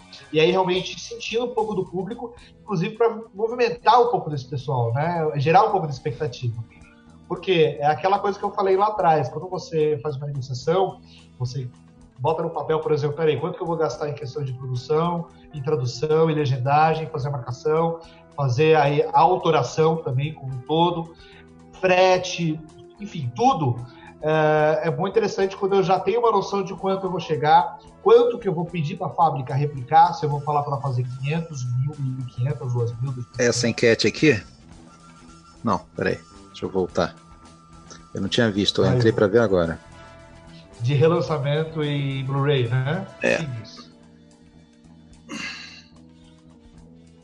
Alguém é? quer relançamento em Blu-ray da Versace em julho? É, uma pergunta, né? Aí tem algumas respostas já aí, né? É. Alguém botou Leopardo. É, a lista de, de filmes lançados em Blu-ray simples, ela não é grande, então é, dá eu tenho diversos. Algumas ideias aí. Evangelho segundo São Mateus, eu tenho Bárbaro. o Araquiri, que é uma, um duplo, né? Araquiri eu com tenho a, com a refilmagem. É, é excepcional tem, um, tem vários. também. Tem é. a, essas coleções do Essentials aí, né? Tem o Oito Cinema Paradiso. Cinema é. Paradiso é um que já tá bem sumido, né? Já faz tempo, né? É, esse eu ganhei de presente aqui, tenho esse também. O Deco, bem pedido. também. É, última, última pergunta. O pessoal pede bastante também. É. é. Última pergunta da minha parte, não sei se os, os amigos têm outras aqui. e é uma pergunta, na verdade, do Rafael, que sugeriu pra gente. É, se vocês já cogitaram em fazer uma espécie de clube onde os assinantes teriam alguma é, prioridade, pagariam uma mensalidade, teriam direito a algum título exclusivo por mês? Já pensaram alguma hum. coisa como sócio torcedor do, do É, já do teve DVD? essa pergunta aqui também nos comentários. O Marcos é. Bailosa perguntou. Quando a gente começou a nossa loja da Versátil HV, é, a gente começou a pensar em alguns formatos realmente de, de fazer um clube de assinatura, ou fazer um preço especial, ou colocar.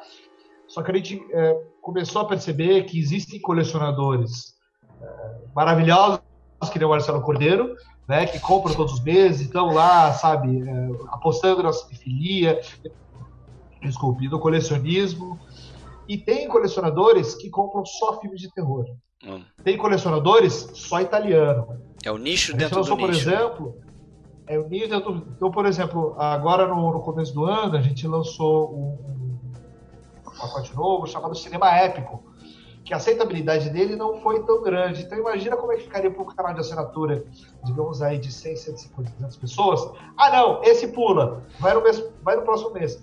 Assim, a, a Versátil, a, a, qual que é a razão dela existir? Por que, que ela existe? Qual que é, é, é a, a, a, natureza dela? A questão da curadoria, da seleção dos filmes, da, do trabalho aí primordioso de, de, de, extras, de rechear o produto, às vezes até fazer algumas produções, como a gente fazia antigamente, a gente tenta aí trazer cada vez mais dentro do, do DVD para a gente fazer um material exclusivo e fazer o lançamento. Trabalhar com cartão de crédito, trabalhar a questão de, de, envio. A gente pegou exatamente como a gente tem a plataforma lá, que é do UOL. Então, o cara que às vezes não conhece, que é versátil, que interessa filme, ou às vezes não tem, pô, é uma empresa, não sei se eu conheço, mas, ah, tem aqui a garantia do UOL, eu sei que meu cartão de crédito, estou entrando com segurança. Claro, a gente tenta achar outros formatos, então, por exemplo, a gente tem uma máquina de crédito, então versátil, poderia passar, a gente pode emitir boleto, como a gente faz praticamente para todos os revendedores, mas eh, a, a, linha principal, realmente, como a gente trabalhar com o público, para a gente ter uma estabilidade legal, eu acho que é interessante a gente manter um pouco do, da loja. Né? Que também, como eu, falei lá atrás, é o que cada vez mais é, fortalece a existência da Versátil. Depois da crise que a gente passou pelas livrarias, que todo mundo está tá muito conhecido de saber, inclusive saiu uma semana, dois, três dias atrás saiu uma notícia aí da Livraria Cultura, enfim, da, da Saraiva, que não, não, não conhece um pouco da pandemia, da, da recuperação judicial, de nova segurada, é, isso impacta diretamente. Então, o distribuidor que coloca o dinheiro na frente, fala lá fora de direitos autorais dizendo que vai ser lançado em dois, três meses vai ser pago. É. Congelou o é? pagamento. Como é que, como é que a gente faz? Pois é. Então, assim, pega o telefone e desliga da linha, agora a gente não aceita ligação internacional? É. Assume um risco danado aí, né? Tem uma, tem uma um comentário, uma pergunta que alguém botou aqui, uma sugestão, que também era do William, né, Fred? Ele só queria saber o seguinte: por que não relançam nós que nos amávamos tanto do Héctor Escola?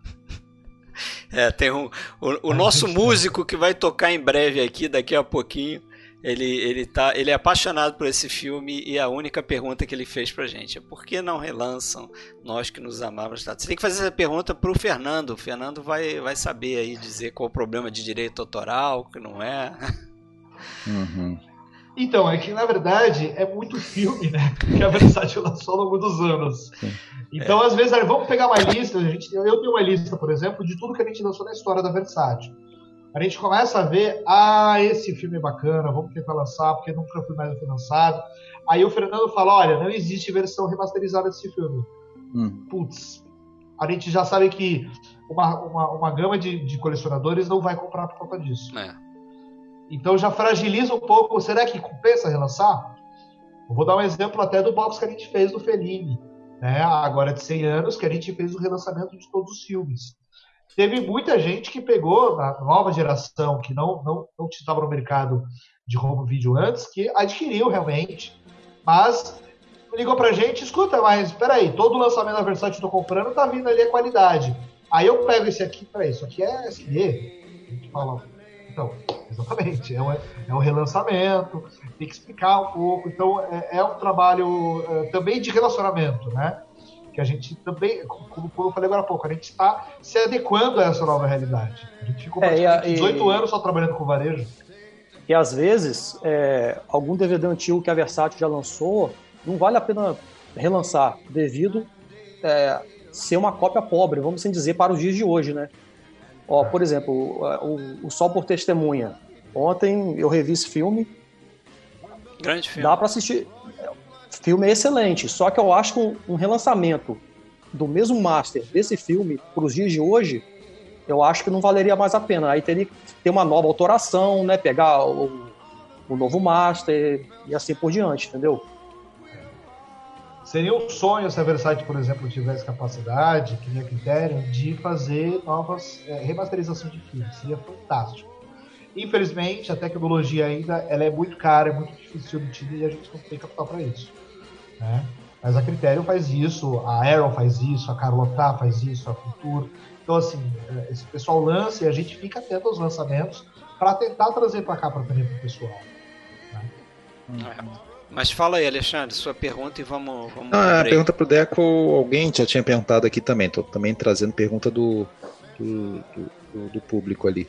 É, se ele sabe citar assim, qual foi um, um grande lançamento assim em termos de retorno para vocês, um assim case mesmo que vocês relembram como um que deu muito retorno e o contrário um que foi um fracasso assim que vocês esperavam bem mais e que não não deu certo.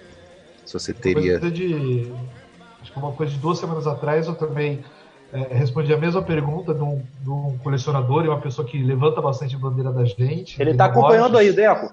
Ele eu tá sei, eu vi. ah, tá aí. E até eu respondi para ele exatamente isso. Teve alguns filmes que é, surpreenderam nas vendas. Então, é, vou dizer aí Minha Vida na Outra Vida. Vou falar aí do Cinema Paradiso. Claro que foi, inclusive, já teve diversas versões, né, Marcelo? Nossa. O Cinema Paradiso. Tô mostrando ele aqui, ó, a minha cópia aqui, ó. Blu-ray, Cinema Paradiso, excelente. Presente. E te... Presente do meu sogro. E tiveram, e tiveram outros que foram um pouco mais. É, não, não, tiveram tanto sucesso. Inclusive, isso acaba impactando muito na, na continuação de uma, de uma coleção. Então, por exemplo, é, Faroeste Spaghetti. A gente fez algumas, algumas tentativas. Chegou o um momento que a gente fala, putz, esse filme difícil sair e é bacana, ele é uma versão legal. O Sartana, por exemplo, a gente lançou no começo do ano. Cinema épico também. Enfim, são algumas coleções que a gente acaba postando, a gente acaba até, até arriscando em questão de direitos. Né? O espaguete, e... as caixas de, de, as duas caixas, né, um e dois do cinema espaguete não, não é... deram certo, então não deu retorno legal. É, ele teve um retorno assim, quando a gente compara com muitos produtos, foi muito, muito tímida a venda. Né? Uhum. Então, isso um pouco dificulta. Então, quando a gente vai pensar, por exemplo, agora para julho, que a gente, a gente anunciou, ou melhor, vou até dar meio que um spoiler aqui, porque a gente está programando para agosto. A gente está pensando se a gente coloca, por exemplo, um produto muito forte, de quatro, quatro discos, ou um Cinema Day e um Art D de diretores que. Uh, como é que eu posso falar sem entregar o ouro? É... Vai ser difícil. Mas que não, não é os tão. Dois. Não é, não é tão comercial. Nossa, nossa edição de quatro discos e a arte deu cinema D. Ah, mas aí é, fica complicado depois para pagar as contas. É, é, é, é tudo, tudo, uma questão de, de, de, economia também, né? É administração. Então, é sentar e ver quanto que a gente vai lançar por mês, a gente vai ter que pagar X para a fábrica, vai ter faturando isso. É. Então, o que acontece? Quando a gente faz uma programação, chega, a gente acerta tudo, é um fracasso em venda. E aí. Aí, o... aí complica, o, né? Você... O André, eu. E o que, que, tipo assim, fracasso de venda é o quê? Tem um tempo estimado? Dois meses, três meses após o lançamento? Ou é após um mês? Então, quando a gente trabalha já com. Uh, por isso que é tão magnífico o formato que a gente está trabalhando hoje com a loja. Porque quando a gente pega e a gente anuncia a pré-venda, a gente já tem uma noção da aceitabilidade do público no primeiro mês. Quando chega no segundo mês, a gente já consegue chegar para a fábrica, olha, estou projetando que daqui a dois, dois meses vai ser tanto, três meses vai ser tanto, quatro meses vai ser tanto. Claro, existem sempre é, surpresas. empecilhos. Por exemplo, apareceu uma pandemia. É óbvio que tudo vai, tudo vai mudar. É, ou, ou acaba acontecendo. Sim, exatamente. Ou como acontece, por exemplo, ah, o falecimento de um diretor, aí todo o foco acaba sendo para um outro produto. É, o exemplo disso foi, foi, o exemplo disso foi o, o, cinema por Scorsese, que a gente tinha acabado ele da a tiragem dele, a gente ia segurar por, por um tempo, a gente não ia lançar, e aí veio o Oscar e deu, deu uma polêmica. A gente falou, putz, aí foi toda aquela realidade aí que foi complicado, né? É. Você como, como empresário, você tem que, né, zelar pela, perpetu pela perpetuidade do seu negócio também, né? Isso é evidente. Sim. Então, é até melhor pra sim. gente que isso aconteça, né? Senão vão ficar órfãos aí da, de uma das melhores distribuidoras do país, sem dúvida. Galera, vamos, vamos para aquele break e aí a gente volta aí para ver o tamaninho da coleção do, do Marcelo Cordeiro, né? A gente vai ver só algumas coisas, mas é, coisas importantes aí. Então vamos pro break, continuem aí e aproveitem aí para se inscrever no canal, certo? Que a gente uhum. agradece. Vamos ver se a gente chega aí a 2.800 inscritos. Lembrando para a galera que está ouvindo a gente aqui, que teve gente perguntando o que, que esses dois estão fazendo aí no meio.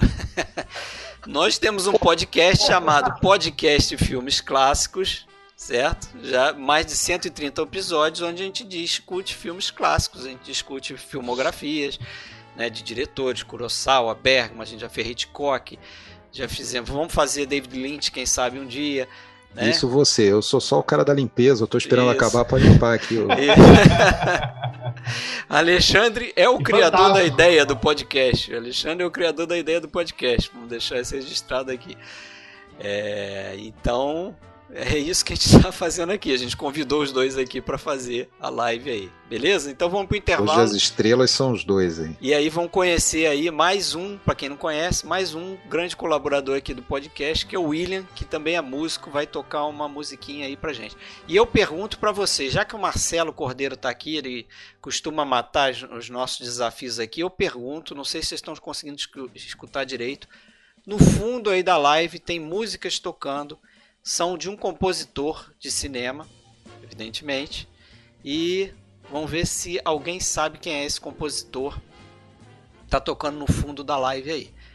Vamos pro break e depois, quem sabe alguém vai acertar isso aí. Beleza? Vamos lá. Boa noite, pessoal. Tô aqui de novo para mais um momento cinematograficamente musical na live do podcast Filmes Clássicos. E a canção que eu escolhi hoje é uma canção que fez bastante sucesso no comecinho da década de 70 por dois motivos. O primeiro, porque é uma canção incrível. E o segundo, porque ela foi tema de um grande filme do início da década. E isso fez com que ela ficasse por várias semanas nas paradas de sucesso. É uma canção composta pelo mestre Burt Bacharach, que é um dos compositores mais respeitados e famosos, foi, né, do cinema.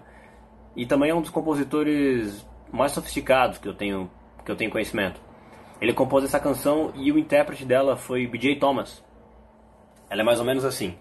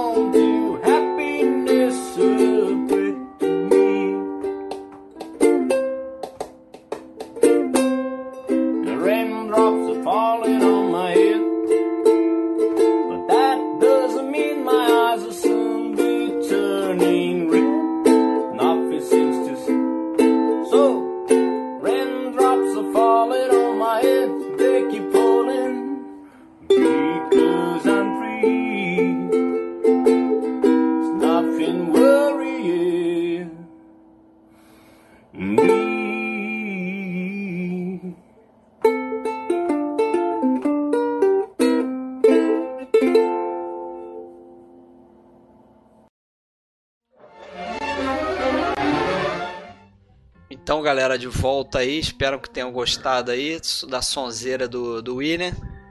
Quem sabe faz ao vivo, mas também faz gravado, né? Vai gravado, isso aí.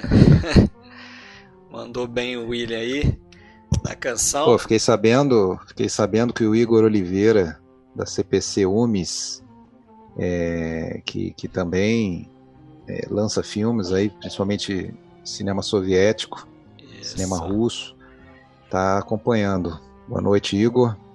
Quem tiver pedidos aí de filmes soviéticos, filmes russos, filmes É. georgianos, filmes bielorrussos, Manda colocar aí. aí. A- Manda além disso, ver. Alexandre, a CPC Umes, o catálogo dela é excelente, né? O produto em si, né? Sim, Tem muitos sim. filmes muito bons que valem Sim. a pena conhecer, rever. Inclusive teve lançamentos em parceria com a Versátil, né? Como o do Solaris, não foi? teve, teve. É, eu tô Teve- mostrando aqui, ó. Tô com um Solaris. stalker aqui, ó, deles. Uhum.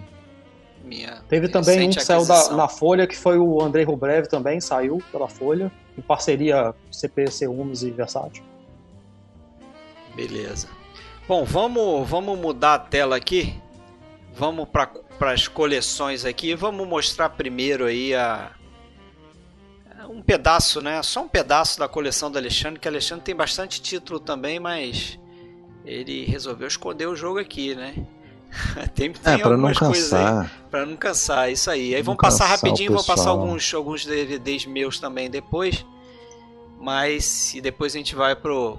pro- Então, o que, que você tá profissional aí. mostrando aí? Vamos lá. Então, vamos lá. Tem uma estante de DVDs aí, coisa É, tem um caramba armário aí, que seria o, meu, o armário principal, que eu até confesso que ele estava meio bagunçado e semana passada eu dei uma arrumada e coloquei nele para dar bastante destaque aí as coleções da Versátil. Você vê que É, bastante as coisa primeiras aí. duas ou três prateleiras ali são coleções da Versátil. É. Tem a coleção Arte D, Filme Noir, Faroeste.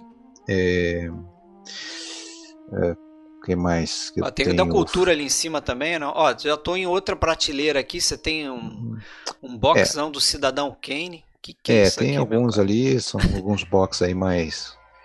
Agora, eu até trouxe também a imagem de um box que eu acho que ninguém tem por aqui. Eu não sei nem se existe isso ainda nos Estados Unidos, que eu comprei lá um box que é um caixotão gigante da lançado pela? Fox. Borza, Murnau. Borzage, Murnau Borzage Fox. É uma caixa que aborda aí é, tem, tem diversos discos, tem muita coisa do, do Murnau, curto período dele na Fox, né?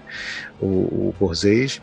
E tem dois livros dentro dessa caixa, um inclusive que é um livro sobre o filme perdido lá, o Four Devils, o filme perdido do Murnau, né? Um dos quatro filmes americanos do Murnau está perdido. E aquela caixa que eu acho que todo mundo já viu por aí de Blu-ray, de toda a coleção do, do James Bond, Do também eu James trouxe Bond, aí, né?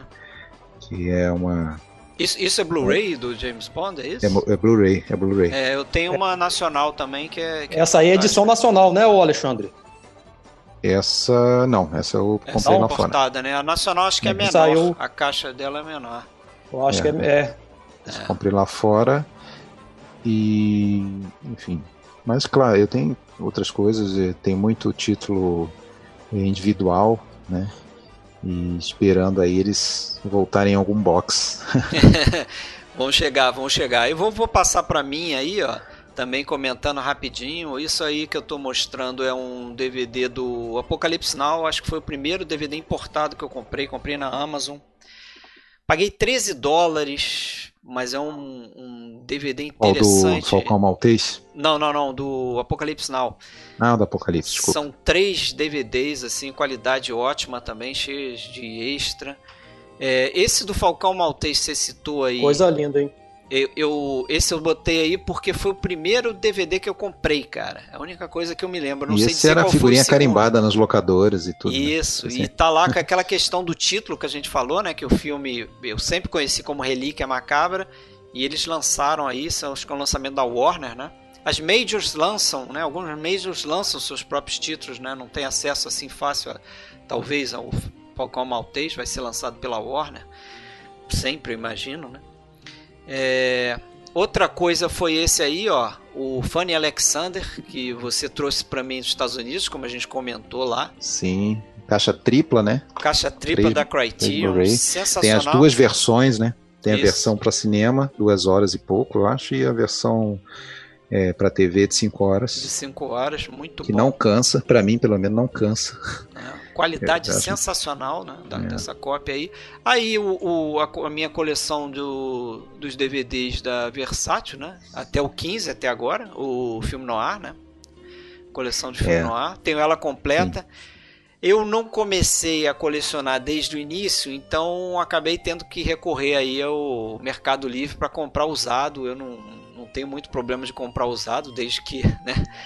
Segundo torcendo para dar sorte, mas por exemplo, tem tem um box aí que eu comprei que não veio com os cards. O cara vendeu... Segundo a Juliana que está acompanhando, é o mercado facada livre. Facada livre, isso aí. Mas pelo menos me ajudou a completar essa coleção aí. É... Esse agora que eu estou mostrando é um DVD duplo de Matar ou Morrer, importado também, que é só uma dica que quem encontrar esse DVD, cara, comprem, porque a qualidade de imagem desse, desse DVD aí tá sensacional, parece Blu-ray, cara muito bom o master desse, desse, desse e, DVD. E cá, e cá entre nós aqui é um filmaço que merece um relançamento, hein? Porque a edição que a gente tem da Paramount, que foi a única que lançou aqui no Brasil, né?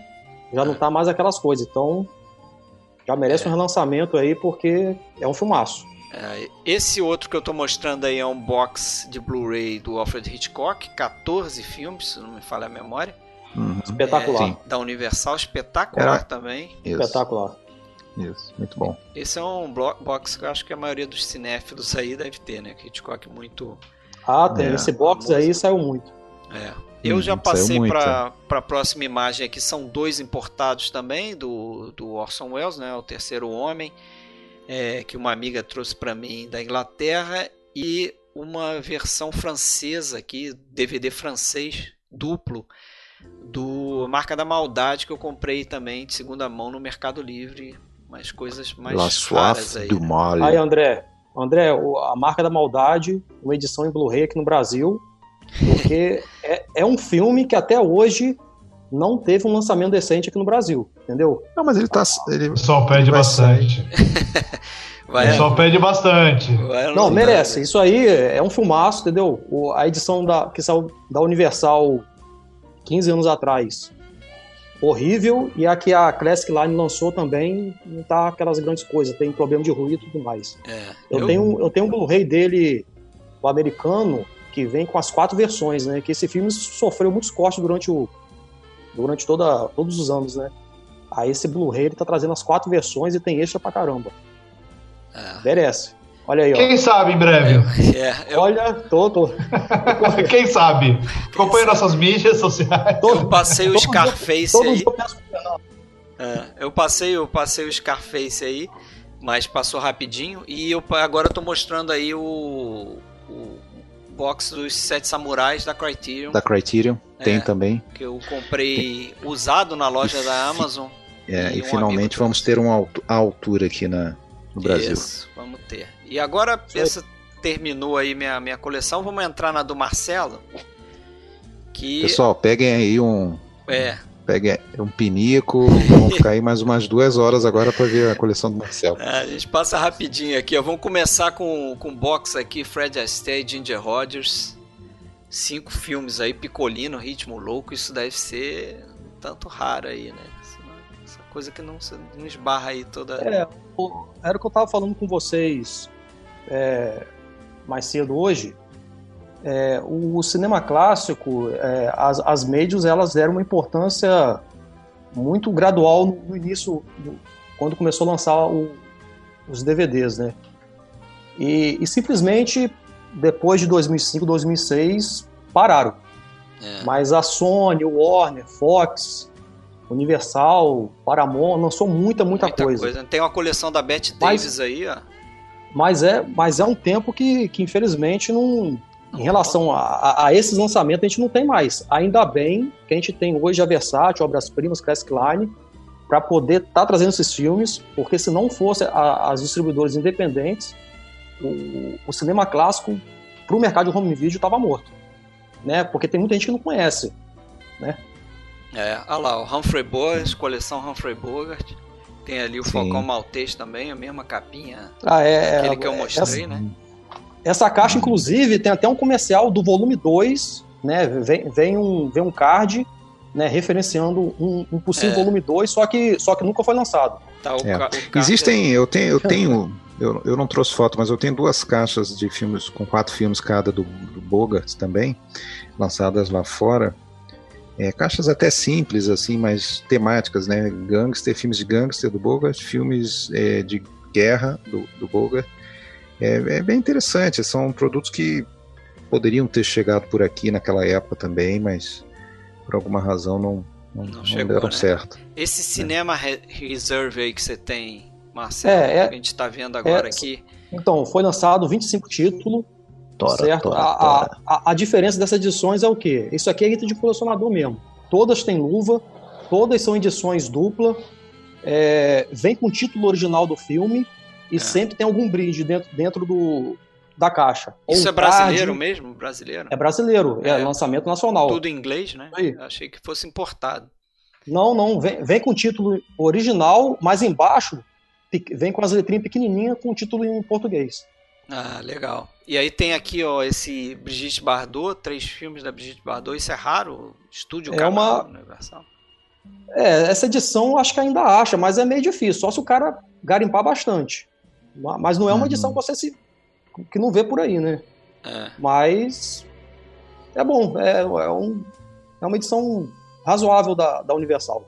Quantos itens você tem na coleção aí, Marcelo? Fala aí pra gente, vai falando, porque a gente tem aqui ó, a coleção dose dupla. Isso eu imagino também que eu nunca vi essa coleção, mas. É, isso aí das obras-primas. Ela não tá lançando mais. Mas é, é, é, essa coleção dose dupla é, é de um DVD e sempre com dois filmes, né?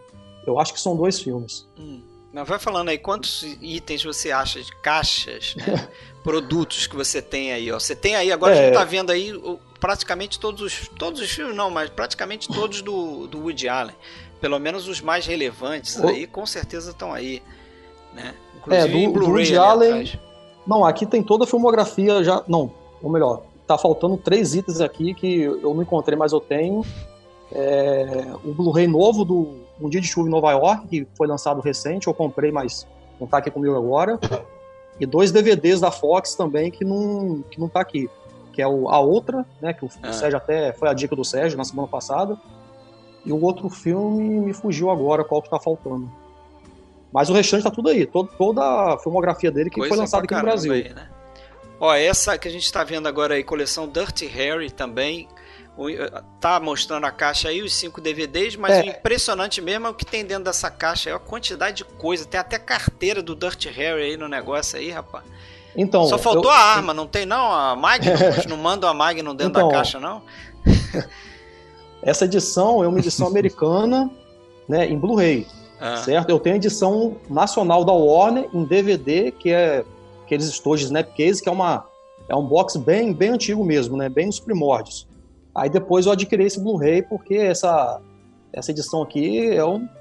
Eu não sei se eu posso dizer que é a melhor da coleção, porque, rapaz, é. Tem é muita coisa aí, né? É muita de, é de praticamente mexer quase a cama, a cama toda lá. É, eu vi, ocupou a cama toda ali. Agora, essa próxima aqui, eu acredito seja uma das suas mais raras, hein? A coleção John Crawford. John Crawford. Já, é, sa, sa, saiu, saiu duas coleções dessa, assim, uma da Betty Davis, que, que já passou, isso, né? Isso, isso. E essa aqui da John Crawford, que uhum. são acordes coração, gosto muito. Não sei se, se, se, vocês têm algum preferido desses Sim. três aí, mas. Sim, eu vi essa caixa toda. Eu não É. tenho ela, mas Tem na um época que eu tinha na gosto, eu locadora. não gosto de Desgraçado Não Chora, eu não gosto muito desse É, essa aí não. E, e essas edições da Warner, sempre com extra. E, e extras Sim. bem interessantes, entendeu? Bem legal. Uhum. É, o próximo aí é um lançamento da Universal aqui, os monstros da Universal, na verdade. Eu juntei tuas imagens aí, tem Frankenstein em cima e Lobisomem embaixo também. Acho que é a coleção Isso. quase completa aí É. desses filmes, né? Eu acho, se não me engano, uns- não sei se é a coleção toda, mas tem. Que são um filme cinco outro, filmes. É, Pelo menos botaram os mais relevantes, né? é, os mais relevantes estão aí. Lobisomem, tem Lobisomem contra o Frankenstein também. Isso. Essa coleção Gordo e Magro aí também. Essa aí foi lançada pela Fox também na em 2005 ou 2006 por aí. Bonita coleção São, também. são seis filmes. E Bacana, agora bacana. chegamos o que eu acho que é o a sua grande pepita de ouro aí, né? Que é, Ah, é o essa- Errol Flynn aí, você levou quantos anos? Fala aí. Rapaz, eu levei É o seu, Tá. é o seu Falcão Maltês. É, Pra conseguir esse box aqui. Eu procurei, mais- fiquei procurando esse box mais ou menos uns 10 anos. Não foi fácil achar não. Na verdade, antes de eu, eu- de eu conhecer um colega colecionador, ele tinha esse box. Eu nunca tinha visto esse box com ninguém. Eu nem, assim, eu, eu, eu, eu, eu pensava, será que esse box realmente existe? Aí quando esse colega falou que tinha, Ah, era o Falcão aí eu- Maltês um mito, aí eu né, fiquei com esperança. E, e ainda mais, ele me indicou uma pessoa que tinha pra vender. Olha só. E aí não, não Marcelo, precisa dizer aí- quanto você pagou aí, não precisa dizer quanto você Não, aí. pagou, pra gente não ficar com vergonha aqui. Marcelo, isso é- deixa, eu é só, detalhe. deixa, eu, Aí- deixa eu só interromper Aí eu acabei rapidinho, só- conseguindo. Fala aí, interromper a tua exposição da- das tuas fotos para fazer uma pergunta que fizeram, que também é minha, porque eu também tenho esse problema, né? Todo mundo que é cinéfilo e colecionador vai, vai enfrentar esse problema. Você certamente não viu muita coisa que você tem, né? É, Você tem olha, mais ou menos uma estimativa? Tem bastante coisa. Olha, creio eu que. Essa coleção da Fox aí que a gente tá vendo aí, eu já. acho que é Fox? Assim, eu, É. o, o que eu, o que eu. Rapidinho, o que eu não vi da, da minha Ah. coleção deve ser por uma faixa de 70%. Que isso. Não, não, não, não. 30%. 70% eu vi. Ah, bom. 30%. Quantos, quantos desse box que a gente tá vendo aí você viu? Desse box não, dessa coleção da Fox aí, esse marronzinho aí que a gente tá vendo na live. Então, é, essa coleção aí da Fox Classic, ela saiu 120 títulos dela. Meu, né? Tudo nesse formato aí. Eu acho que. Eu não sei se a maioria das pessoas, os colecionadores, conhecem ela como um todo, né? Pelo menos alguma edição deve conhecer. eu tenho São alguns. 120 títulos que saiu. Ah, eu devo ter visto aí uns 60 filmes, a metade mais ou menos. Ah, muita coisa aí, Com certeza. Zapata, Vinhas da É, muita Ira, coisa boa. Crime Hum. Sem Paixão, Grande Jornada. E essa coleção de gangsters aí é praticamente os filmes que a gente fez no. Dá pra fazer o nosso podcast. É. Mas, Marcelo, a responde. viu. 30% então você não viu, né? O Bruno cobrou a É, resposta. por aí, isso aí, 30%. Né, por aí. Eu, eu tenho na minha coleção, eu estimo, eu não, eu não tenho uma precisão, mas eu estimo de, de eu ter mais ou menos aí uns, uns 6.500 itens. Eu ainda tô catalogando, né? Box, Só que né? eu já não filmes. Box. Não, não, não, não. É, é item, né? Itens. item, né? Por exemplo, um exemplo, a coleção no A, volume 1, eu conto como um. E por aí vai. Então né? número de Edição filmes é muito individual, maior que conto isso. como um. Então, eu já tô mais ou menos aí uns dois anos catalogando aí. Daqui a pouco a gente, a gente deixou os. DVDs da Versátil por último, né? Então ali, então você deve ter a coleção inteira É, tô- da Versátil. Então os boxes da Versátil aí você pode dizer que você tem, sei lá, 10 mil filmes no teu catálogo. Não, não, versátil, versátil acho que são, no total, se eu não me engano, eu não sei se são é, aproximadamente 2 mil itens. Cara, Eu acho que é por aí. e aí? Porque eu, eu, eu lembro que quando, quando lançaram uma- um, um desafio em outubro do ano passado, eu, eu fiz a, a, a contagem da, da minha coleção da Versátil. Então, se eu não me engano, foi por aí que deu, se eu não me engano. Cara. Agora de cabeça eu não lembro. 1700 na época que você falou. 700. Isso, isso aí. 1700 tinha falado. Outro Eu patamar, como diria meu atacante, é outro patamar. Aí, box do o Poderoso Chefão aí, tem até o, o, o script É, o- final, né? O, O shooting é o famoso- script, né? o famoso álbum de família, esse, essa edição aqui. É. Ó, tem É um uma edição Graciliano também Ramos. muito bacana. É. Graciliano Ramos aí, brasileiro. Esse É, o- brasileiro, Vidas Secas, São Isso aí, Bernardo. o, esse aí tudo lançado pelo, pelo Instituto Moreira Salles, que, que quem não conhece vale a pena conhecer. Sempre tem. Sempre, Sim. toda edição sempre vem com um livreto, um livreto bem, né, é, completando, com muita informação, vale a pena. É, Aliás- boas. Aliás, aproveitando, Graciliano Ramos, tem gente que comenta, e me comentou até antes, pediram que te perguntasse, é, Deco, ah, é muito difícil lançar títulos nacionais? É, imagino que seja por causa de cópias não remasterizadas e, e muitas vezes direitos também, é, porque tem muita coisa boa nacional an- antiga que não tem cópia desse no Brasil, como é, A Hora e a de Augusto Matraga é, e vários outros, né? Sim, é um, é um, é um pouco mais complicado, é, principalmente em quesito de direitos autorais, quando a gente vai negociar com, com, com um diretor, principalmente. Quando vem no estúdio, aí, é, quando é, estúdio, por exemplo, vou falar agora, meio que dá um spoiler, a gente está fechando parceria com um diretor nacional para fazer o lançamento. E aí ele veio até a Versátil, a gente sentou, conversou, provavelmente a gente vai produzir alguma coisa dentro da Versátil para como extra. E ele, no final da reunião, falou, bom, tudo bem, agora é, vou conversar com a Globo Filmes, para ver se... A gente fala, peraí, mas os direitos são teus? Não, eu tenho uma parte, mas já falaram, enfim. Ele falou que é provável que vai acontecer, mas é que ainda não, não é 100%, né? A gente está, claro, na- nas tratativas ainda mas que eh, quem acaba ficando com os direitos autorais, pelo menos a maior parte do- dos direitos, da- quem acaba tomando a decisão se vai ou não vai para frente, são às vezes estúdios ou às vezes é, plataformas que quando vê a margem de lucro do DVD, fala, pô, eu não gasto isso com mídia física, eu boto isso no streaming. E aí fica um pouco complicado. Aí o diretor fala assim, não, mas eu quero ter a mídia física, porque é, é a, é única forma, inclusive, de imortalizar o produto né, de imortalizar o filme. Né? Então, uh, esse diretor, por exemplo, ele veio falar isso: eu quero imortalizar o meu Não. filme. Assim, vou brigar, vou, eu já sei lá dentro com o que, que eu posso ir atrás para negociar, tudo certo, mas é, eu vi o pessoal brincando no Celton Mello, que correu uma semana. Acho que vocês Vai viram, né? a essa- arte, essa a arte semana, de né? Celton Mello. É complicado. E é complicado, porque eu não sei se os, os direitos estão com ele. Muito provável que não, mas É. Os direitos. pode ser. Os né? direitos. Ó, já deu uma passadinha É. aí na coleção do, do Marcelo aí, né? Passou o box do irmão Marx. Agora a gente tá no, no James Dean aí, o box James Dean também é outro, né? Cheio de Marcelo, coisa. Enquanto você mostra aí, o Tony comentou algo que eu também já pensei. Quando minha esposa reclamar da quantidade de, de, de, de mídia, eu vou mostrar tuas fotos aqui para ela ficar mais tranquila. É, aí, o box John Wayne agora aí, ó. Que Chacais do Oeste, Rota Sangrenta. Ah, esse John Wayne é fantástico. Na verdade, o Sangue box contém. O, o box, na verdade, são três filmes. Só que eu peguei dois, dois DVDs que, que a Warner lançou separado e botei aí mais pra, pra completar, né? Mas o box são, completada. são três filmes. Ah, legal. That will be the day. Tem outro aqui, ó. Aí tem um outro aí, do John Wayne, muito Da bacana também, Paramount, montado né? pela, pela Paramount. É, Vale a pena. bacana. Ainda acho. Eu acho que esse box aqui, se não me engano, ainda acho. Tem uns cards aí. Tem um aqui, Jornada nas Estrelas, completo, né? Jornada nas Estrelas, É. a série, né? Esse aí, isso aí. É, não, tá completo, não.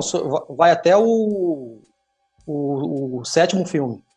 Ah, Mas são aí- filmes então, não é. São os filmes, Eu achei que fosse série, achei que fosse a série. Não, não, são, são, são os longas. Ah, saiu legal. essa edição nacional, saiu em Blu-ray, né? Mas eu também tenho as edições individual que saiu também num, com a capinha diferente e tudo mais. Beleza. Ó, Marcelo, você tem algum, você tem algum programa para catalogar ou você usa planilha mesmo que nem eu? Não, não. Eu tenho, eu uso My Movies.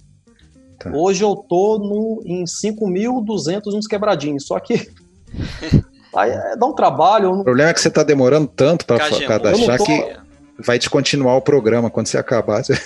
É. Eu não tô com saco de ficar perdendo tempo para ficar catalogando, não. Esse... Por isso que eu tô uns dois anos e pouco para essa terminar. edição da La... de Laura aí, ó, eu tenho importada em, então, essa, em Blu-ray, então, mas essa parece é, tá bacana aí, cheio Não, é, essa aí, essa aí é um daqueles DVD que você passou aí do Kagemusha e, e Laura agora, que é do Cinema Reserve, entendeu? É uma da, só para vocês verem como, como que é. Ah, o bacana. Produto que vem, entendeu? Ô Marcelo, deixa eu só fazer Oi. um parênteses. Eu, a gente tá agora acabei de ver o Daniel Melo, que é o meu outro irmão, diretor da Versátil, que faz as artes.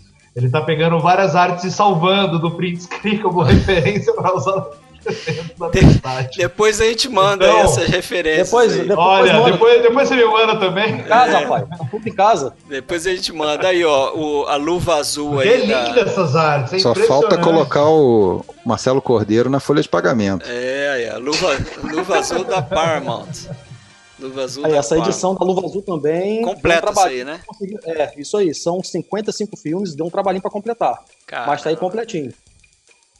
Você chegou a comprar alguma coisa assim direto, tipo, liga pra Paramount, fala, eu só sou colecionador, não. sou Marcelo Cordeiro, os caras falam, opa, Marcelão, beleza. Não, não, não, não, não. Só, só através de loja e distribuidora mesmo, obras-primas e versátil. E versátil, né? Direto. Aí, Marlon é. Brando também, Júlio César. bacana, bacana, bacana esse box aí também. Box legalzinho. É, Mel Brooks, aí, versátil é, isso aí é um box que a, que a, que a Fox lançou a Fox, bem... Né? Já saiu até alguns Blu-rays aqui também, de alguns filmes desses daí. É, eu tenho... O pessoal é, é muito um engraçado. Você acha fácil não, esse box aí do Mel Brooks da, da Fox não acha fácil não. O pessoal é muito espirituoso aí nos comentários. A arte de Michael Bay, estão sugerindo aí pra você. Ah, já é... fizeram até a arte, rapaz, do, do Michael Bay. Olha que uhum. foi, foi... Olha só, a. Você falou a do Mel Brooks, lembrando que lançamento da Versátil mês de maio. É né? isso aí, Brooks. ó. É. Você viu? Voltando pro Mel Brooks aqui. Agora a coleção Nelson Pereira, hein? Vai Quatro lançamento. volumes também. Ah, todos os filmes né, dele, né? Hum. Sim, todos os filmes. Esse, esse aí, é, esses é... quatro volumes, ah, foi a, a Bretts Film, se eu não me engano, que, que lançou. Agora de cabeça não tô lembrando, mas tenho quase certeza que foi a Bretts. É, BF Ela, que tá aqui ela, ela foi lançando um volume por ano. Então, se eu não me engano, foi ano passado que ela lançou o quarto volume. Rapaz, eu, eu acessei alguns desses DVDs na minha locadora de DVD. Existe ainda, hein? Aqui no Rio, pelo menos, tem uma locadora de DVD, que eu sou sócio. Então, isso tem lá, pô, material bacana também. Não, bacana. Aí bacana, o bacana. My Darling Clementine, eu imagino que seja é. daquela coleção Reserve, Do né? cinema Reserve, mesma coisa, o um materialzinho gráfico aí, né? Bacana. Que é é, sempre temático, né? Isso é tipo um jornal, né? Um jornal da época lá tal, aí eles colocam. É. Tá né? até envelhecido ali, ó, porque é o jornal Isso. do Western ali. Isso legal. aí. Agora, Paul Newman. Esse box é bem difícil. E são filmes, esses dois filmes aí do, do detetive aí é muito bacana. Ah, e, não, e não acha mais, é difícil esse. Eu não, eu não conheço esses filmes do Paul Newman, não, só marcados Bacana, bacana. Ó, e o Planeta dos Macacos aí tem até os filmes mais novos, né? Algum dos filmes mais novos. Sim, sim, tem. Marcos Andrade acertou a locadora, Fred, a Cavi. Cavídeo, Cavídeo. Show de bola. Esse box aí do, do Planeta dos Macacos é uma das edições mais requintadas que já saiu aqui no Brasil. Muito bacana mesmo. É, parece uhum. bem completinho. E esses aí dos primórdios, hein? Melier, é, Tem o... Edson aí também, isso aí eu fiquei com água na boca com esses. É, isso aí, cara, essas edições aí é, é, é um resgate assim cultural fenomenal, né? Essa é. edição aqui do, é nacional, do Jorge Méliès. Cult Classic. Não, é nacional, foi a Cult Classic que lançou. Então, ó, tem três horas total, né? De filmes extra, em cinco DVDs. Né? É, aí tem os principais filmes do Méliès, o Viagem à Lua, Viagem Possível, Palácio das Noites Árabes, é, Conquista do Polo. Bacana, bacana. É, aí consta, consta o primeiro filme dele, que pelo menos é, é o, é o que estava sobrevivendo, que é o Jogo de Cartas, de 1886, e também o seu último, que é o A Viagem da Família Borricon, de 1913. Vê se eu falei certo aí, Alexandre. Como é que é? Morricone? A Viagem da Família Borricon. Eu acho que assim.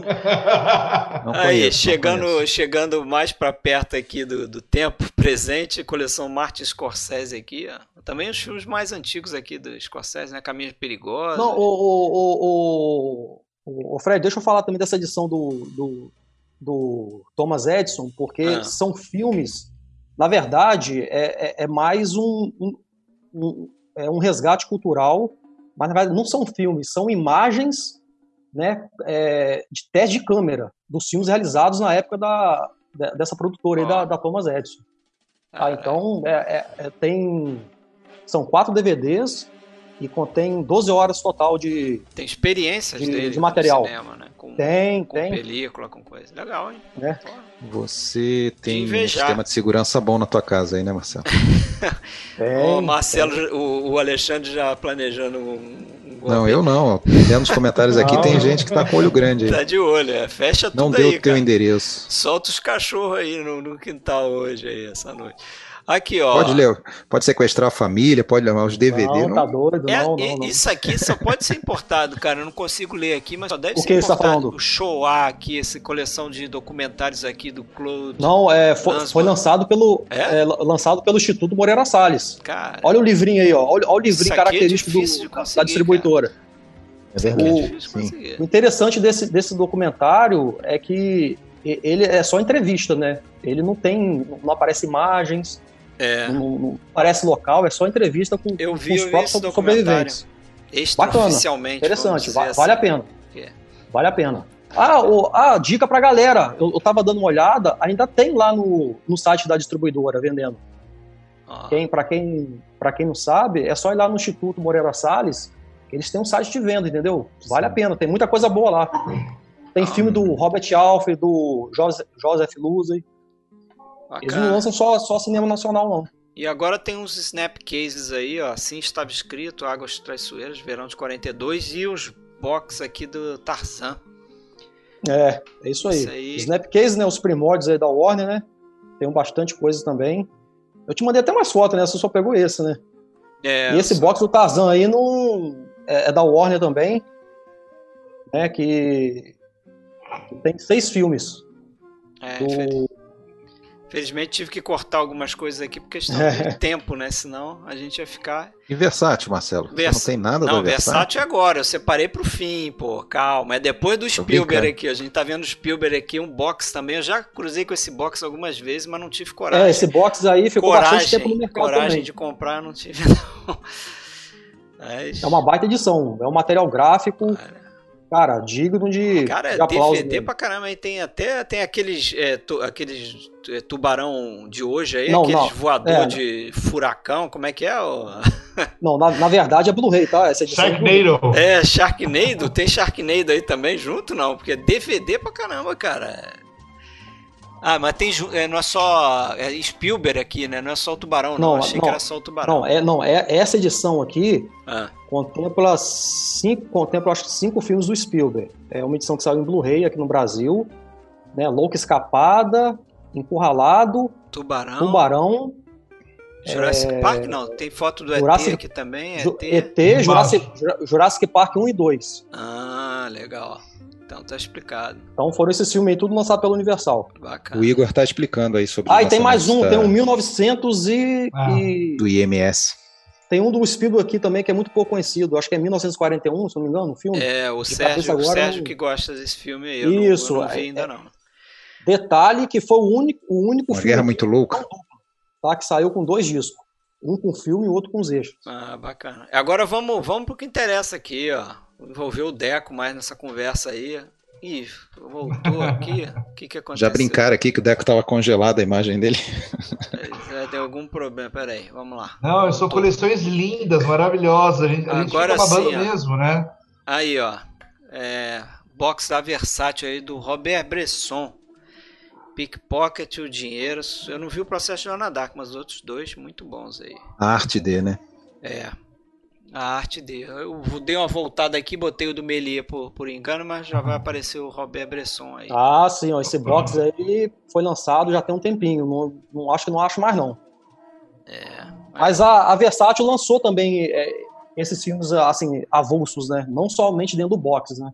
Isso é parceria uhum. com a MK2, né? Isso, MK2, isso aí. Legal. É, Luiz Bunwell aí, ó. Imagino que seja. Você falou que são box raros também, né? Rapaz, esse box aí é raríssimo. São três, são três volumes? São três volumes. Ah. Inclusive o. A Versátil me deu até um, o box em si do, do volume 1 como presente, né? Ó, oh, mais que justo, pô. É. Aí, terceiro box aqui também.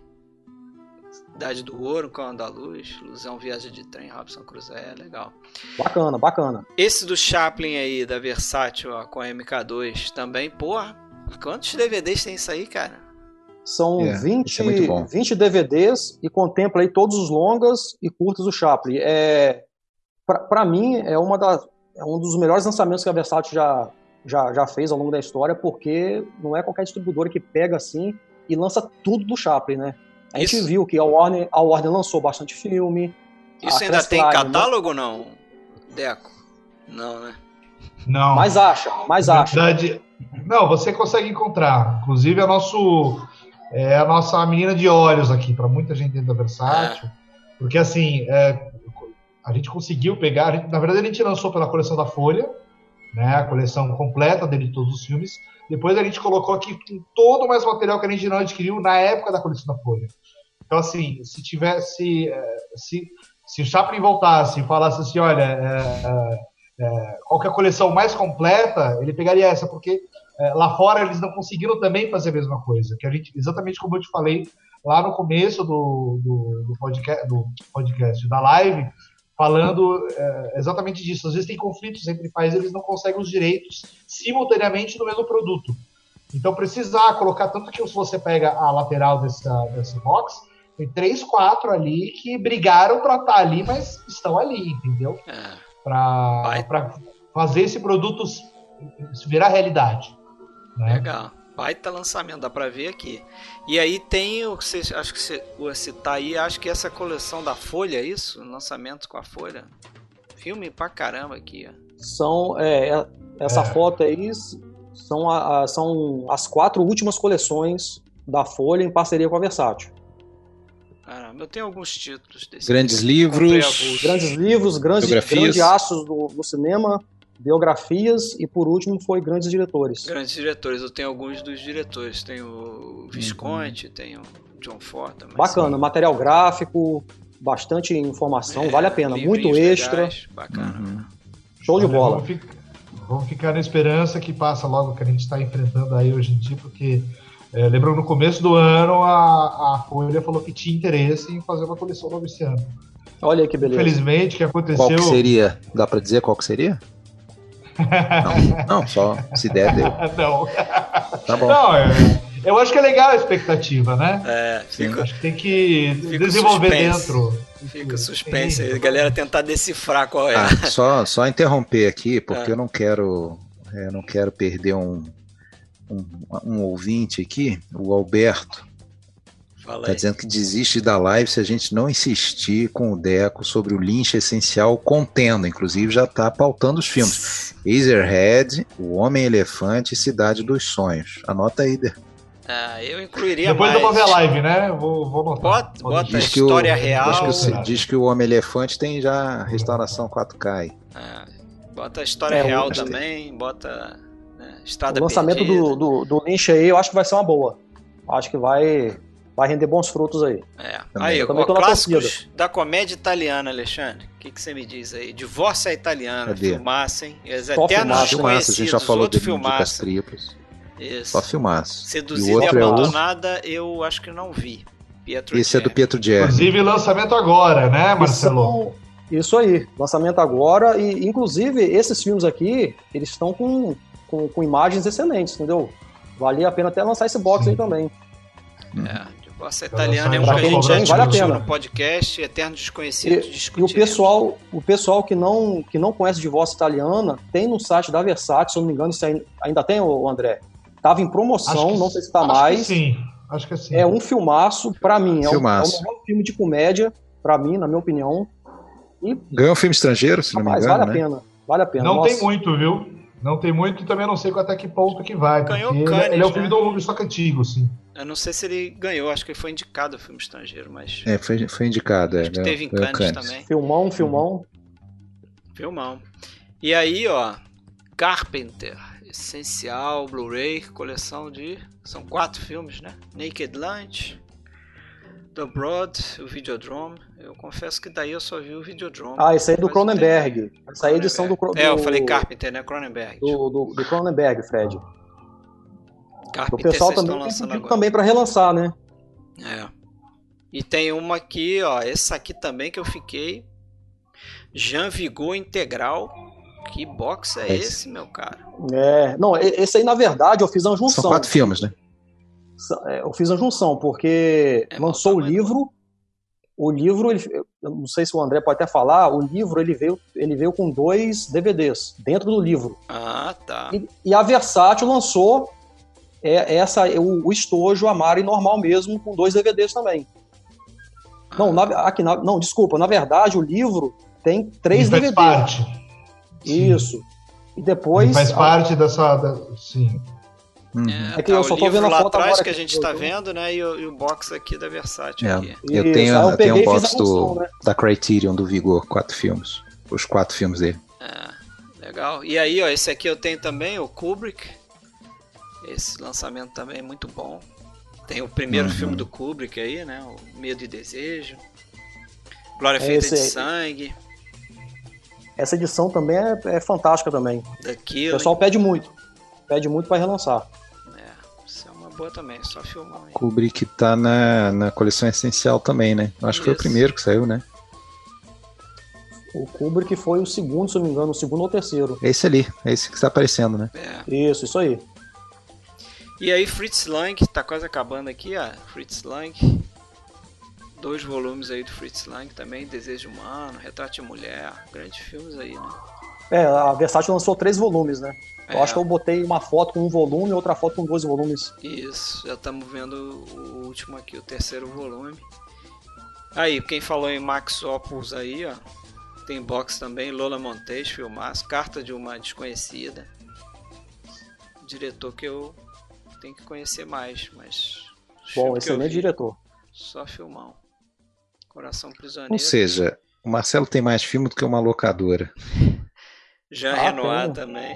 Tem, muito. com Muita certeza. coisa. E aí, ó, Rossellini, completo, imagino também. Sabe aquele sonho que o cinéfilo tem de ficar preso, esquecido dentro de uma locadora? É. Um feriadão, ficar preso? Então, ele vivencia isso na vida dele, né? Ele tá dentro da locadora. E aí terminou aí com, com os DVDs Que que eu vou do ver hoje? Aí, ó. Tem até o Leopardo também, que eu tenho aqui também, em Blu-ray.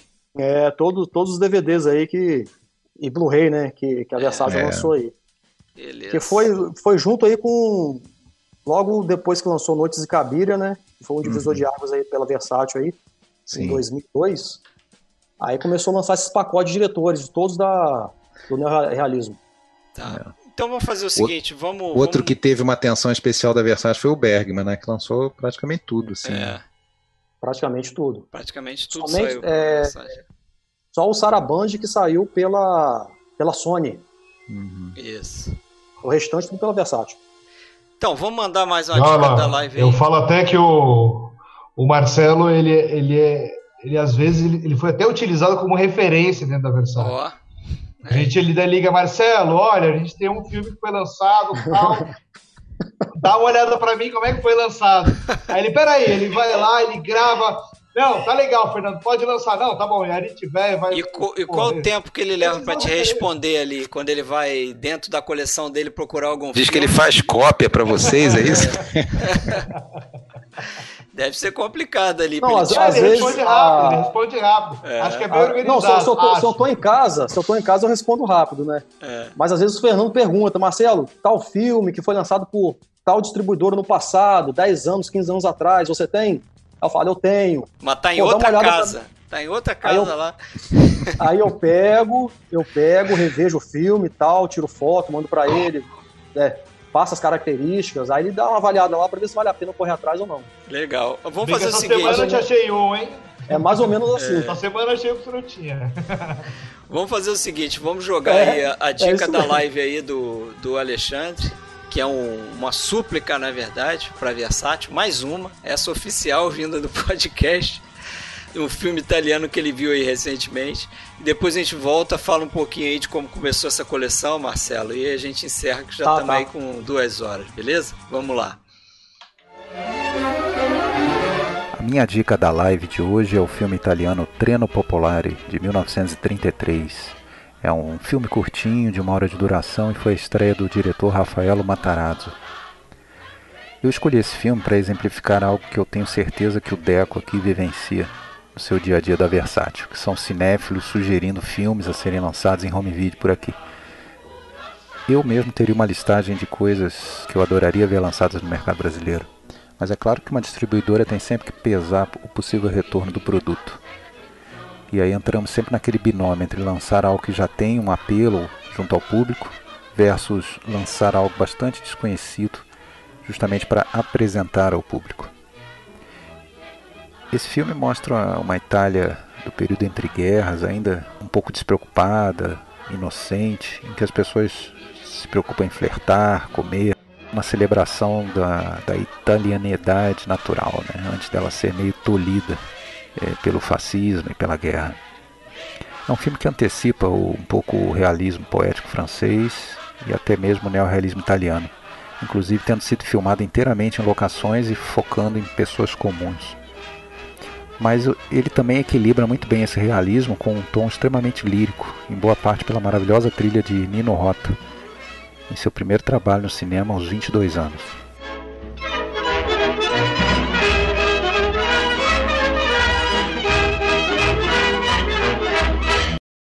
Comentar a dica, né? A dica que eu escolhi um filme justamente meio como provocação, que é um daqueles filmes que a gente descobre de outras formas, não vamos entrar em detalhes, e a gente fica querendo ver esse filme lançado, né? Que é um filme italiano dos anos 30, um filme precursor aí do neorrealismo, precursor até do realismo poético francês, que é o, o Triano Popolare.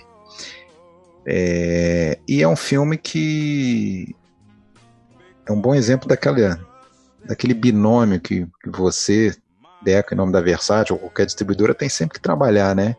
É, você, ou, você tem que pensar em lançar um produto que tem algum apelo, né, alguma demanda, né, um, algo já conhecido do público, né?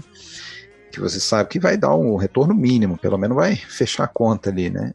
Ou, por outro lado, lançar alguma coisa é, para apresentar mesmo ao público, né? Você até comentou isso em off outro dia com a gente, que vocês também é, encaram esse papel muitas vezes, de lançar coisas que ninguém conhece para trazer o filme, mas sempre correndo um certo risco, né? É, o bom de fazer box é isso, né? A gente não aposta todas as fichas. Quer dizer, claro, a gente acaba apostando num, num pacote ou numa formulação que tem milhões de possibilidades, mas a gente acaba é, tentando formado. Então, pegar um produto que é inédito, pegar um que o pessoal não conhece, ou pegar dois ou três que tenham, de uma certa forma, que fazem sentido aquela caixa. Isso, inclusive, gera até, até algumas críticas, né? Algumas repercussões. Pô, queria comprar um filme só num produto só. E acabo levando de brinde né? E aí a gente, a gente fica, pô, mas é, esse, esse, a, a, assim pelo menos o mercado a gente enxerga que ele existe hoje. Né? E particularmente, pelo menos pelo que acompanho, e eu também compartilho dessa, dessa, dessa filosofia, eu acho bárbaro. Né? Você pegar um produto e você acabar passando aí seis, oito horas você assistindo filme, sabe? Você consumindo ele de uma forma é, muito mais do que simplesmente ou só o produto, ou só aquilo. Então tem os extras também. Também tem aquela questão do, do outro formato, quando trabalhar no outro filme, enfim. Tá aí a, a sugestão. Beleza. O Marcelo, fala um pouquinho aí, cara, como é que você começou a colecionar DVD? Sabe qual foi o teu primeiro DVD? Você tem isso aí? Sei, sei. Na, na verdade, a, a, o colecionismo em si, eu comecei desde criança. Eu comecei a colecionar chaveiro, né, com uns 8, 9 anos de idade. Aí depois passei para histórias em quadrinhos. Depois, quando eu descobri o, o, VHS em si, né, foi onde eu comecei a colecionar. Na, nos anos aí de 95, 96, foi quando Você ainda tem os chaveiros e os quadrinhos? Não, não, quadrinho eu tenho, eu tenho tudo. E, mas chaveiro não, isso aí foi bem com 8 anos de idade. Mas, mas aí quando, quando eu comprei um, um aparelho de VHS para mim, eu comecei na, na, minha cidade, no caso, a locadora só tinha filmes assim de lançamento, filmes assim década de 90 praticamente. Então eu ia, eu e um, um amigo meu, né, a gente com 15, 16 anos, a gente ia para uma outra cidade, 45 quilômetros de distância, pegava um ônibus de mochila, ia lá, porque ele falou assim, cara, tem uma locadora lá, lá a cidade é Itaperuna, né, é interior do Rio. Eu sou de Talva, né, e a cidade em si era, era em Itaperuna. Aí né, falou, cara, tem uma locadora lá de dois andares, tem muita coisa, não sei o quê, a gente tem que ir lá. Então o que a gente fazia? Mais ou menos uma vez por mês ou a cada 20 dias, a gente ia nessa locadora, alugava uns 10, 8 filmes, trazia para a nossa cidade, ficava uns 3, 4 dias com esses filmes, a gente regravava tudo e voltava, devolvia os filmes para depois a gente ver com calma todos os filmes. Olha a pirataria aí! Olha, não, não, mas, mas olha só, aí que tá. Aí eu lembrei até daquela questão que o professor Fábio Rockenbach, ele falou né, no episódio 100 lá comemorativo de vocês. Hoje o pessoal tem tanta facilidade de, é, de, de, de, de, ter esses né? filmes em, em mãos e olha o trabalho que a gente tinha é. né, do passado. Coisa que, tipo assim, as minhas filhas, elas, elas nunca vão imaginar isso, entendeu? Eu, eu falei aqui na última live, cara, que eu fui no, no Instituto Moreira Salles aqui no Rio de Janeiro para ver um filme de 1929, que era o último que faltava para eu completar os filmes ganhadores de Oscar e tal. Vi aquilo em videolaser ainda, né, sem legenda. Alô, galera do videolaser. Mas, Alô, mas valeu a pena, tá valeu. live aí, A, alguns, apesar né? de você ter falado que, que foi um filme horrível, né, que sobre nós foi o Cimarron, que você falou. Não, foi Melodia da Broadway, de 29. Bem ruimzinho. Mas mesmo, acho que mesmo o filme Mas sendo valeu. ruim, acho que valeu a pena você ter Valeu, ido, né? valeu Porque- por curiosidade, né? Até porque É. era um, um filme ali na época do, do, do cinema falado, né? Começando o cinema falado, então você, você percebia os problemas técnicos que os caras tinham, né? Com o som, fato de não usar trilha sonora, esse tipo de coisa. Mas mostra aí pra gente, Marcelo, qual Então, o primeiro DVD que você tem Então, você quando. Então, rapidinho. Aí, quando começou a lançar os DVDs, eu não sei se o pessoal. Eu acho que a grande maioria dos colecionadores sabe, mas esse, esse aqui foi o primeiro DVD que saiu no Brasil, que foi Era uma Vez na América, lançado pela Flash Star. Eu já Hoje eu tenho- esse. É, isso aqui foi, se não me engano, tiragem de 5 mil cópias, então é bem conhecido, mas só com. Só como, como, como fonte de informação aí, foi lançado em 97, dezembro de 97. Mas em 99, é, assim, como eu tinha um irmão mais velho, né? Eu tenho um irmão mais velho e ele sempre fala, cara, você tem que ver tal filme e tal, porque ele tinha mais acesso, né? Ficava até mais tarde vendo filme e tudo mais. Aí eu sempre ia nos filmes que ele indicava. E ele falou assim, cara, tem um filme na banca chamado Cinema Paradiso. Nessa época eu já trabalhava. Eu De comecei quem a trabalhar era? com De 12 quem era? Aí tá rindo ali, ó. Aí foi esse filme aqui, ó, Cinema Paradiso. Marcelo, Lançado pelo. posso pelo fazer um parênteses para você? Ah, Posso fazer um parênteses? Estava lembrando pode. agora. Você falou do Era uma vez na América. Eu lembro que assim, é dentro de casa, né? Meu pai. Meu pai estava com a, a época que eu contei no começo do, da live, que ele tinha jornal do vídeo, tinha revista. Aí ele começou a. a- ele foi numa, numa apresentação em Nova York que era para revolucionar o mercado, sobre o mercado inteiro. E aí mostraram a formato do VHS para o DVD. E assim, era surreal. A, a- a- o pessoal não conseguia entender como é que uma fita cabe no disco. Então o pessoal perguntava: é a fita repetida? Está lá no disco, repetido várias vezes? Até o pessoal entender do, do- realmente dessa digitalização foi um, um, um blow mind, né? Foi, foi revolucionário, provavelmente dito. E eu lembro que dentro de casa, quando, quando meu pai falava, não, fiz uma matéria, deu um novo vídeo sobre o DVD, que eu fui lá, vai ser assim, as pessoas não acreditavam. Então meu pai fazia palestras. E eu lembro que eu vi, eu, eu vi pela primeira vez esse DVD, era uma vez na América, uma- umas cinco unidades dele, e eu lembro que eu, eu era um pouco mais novo, né? Então eu pegava, eu tentei pegar, e meu pai falou assim, cuidado com isso. Pela realidade que tinha, né? E, realmente foi a revolução que a gente está vivendo, viveu, na verdade, em 2000, 99, 2000, É. né? E hoje a gente depende disso até hoje. Né? Aí eu consegui comprar dois, duas edições do Jornal do Vídeo. Se eu não me engano, foi na banca lá da minha cidade mesmo. Que foi o primeiro. Aí depois eu, eu vi que foi o primeiro DVD que saiu pelo Jornal do Vídeo. Ontem, hoje, amanhã, do Vitório de Sica. Olha só. E depois o mostra, Cinema mostra, Paradiso. Mostra de novo ele, a capinha do. Esse aí. Esse foi o primeiro que você adquiriu. Não, o primeiro foi esse aqui. Esse aí. Mas logo depois eu comprei esse daqui. Olha Mas só. na verdade, o Jornal do Vídeo foi o primeiro DVD que o Jornal do Vídeo lançou. lançou foi É, esse pra quem aí. não sabe, né, o Jornal do Vídeo depois virou a Versátil, né? Aí lançou depois o Cinema Paradiso, que depois a Versátil lançou, trocando o logo aqui do Jornal do Vídeo pelo, pelo logo da Versátil. Né? Aí, aí depois disso, é, a Versátil lançou lá no começo, assim, filmes poucos expressivos, vamos- assim dizer, né? Mas alguns filmes bacanas. Por exemplo, o primeiro filme japonês, Rapisode em Agosto, né, do, do Kurosawa. Ó, Se eu não me engano, acho que foi em 2000 ou 2001, né? É, o primeiro faroeste, Sartana, e o Pecos, faroeste espaguete também, bem, deve ter sido em 2000, se não me engano, já com, com o logo da, da Versace, aquele logozinho azul, bem antigo. Né? Aí teve alguns italianos, sábado, domingo e segunda. Tem uma luz aqui no alto aqui que meio que tá atrapalhando o é, faz reflexo, um né? reflexo aí. Parente a Serpente, Uhum. do, do Mário filmaço, filmaço. Uhum. E o Noites de Cabira, que foi assim, um divisor de águas, né? Até, assim, eu, eu não conhecia praticamente nada do, de Eu cinema feliz. europeu. E quando lançou esse DVD aqui, Noites de Cabira, duplo, com uns extras bem bacanas, né? E logo em seguida veio o pacote restante do Fellini, aí veio Visconti, Antonioni, vários outros diretores. Aí foi onde eu descobri o cinema europeu, porque até assim eu só tinha conhecimento assim de, né? A gente está falando de filmes clássicos, né? Mais para os filmes americanos, né? Você, você, você desenha uma linha no chão aí pra delimitar o que, que você compra, o que, que você não compra? Tem coisa que você não, não tipo, isso aqui não me interessa ou você Tem, que tem. sai filme- basicamente é, você compra.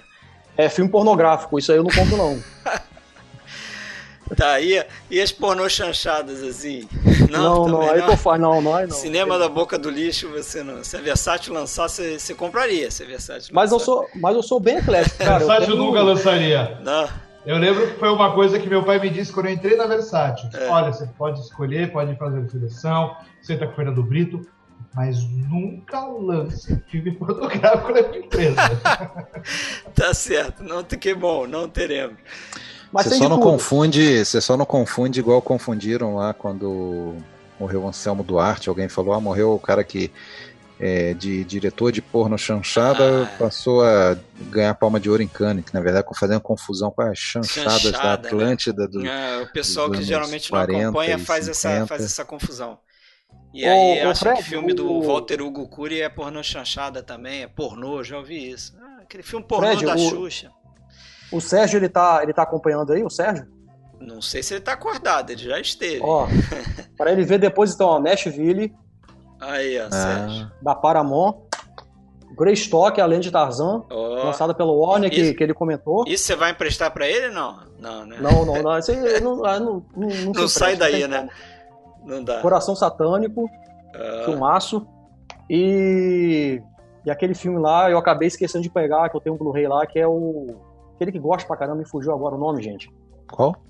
O- Desculpa. O Sérgio sempre comenta. Fellini dele. 8,5. Não. Não, não, não, esse não. É o. Sociedade de Poetas Mortos? Esse aí. Isso. Esse aí eu esqueci de pegar na coleção, mas eu tenho um Blu-ray. É, Mas ele comentou desses quatro filmes aqui. legal. Aí eu trouxe pra poder mostrar. Bacana. Mas e aí, galera, tem mais alguma coisa aí pra falar ou já podemos encerrar? Já tem 2 horas e 15 aí. É, tá. Sempre Acho- tem, né? Mas Essa Tem. edição aqui também do, do Taxi Drive também, ela é importada, né? A gente vai ter um episódio pro- é, em breve aí do, Dos do, bons do companheiros. Scorsese, né? É, a gente vai Uhum. fazer os bons companheiros. Então é tipo um digipack, ele abre assim, né? Ah, legal. Vem um disco, Blu-ray.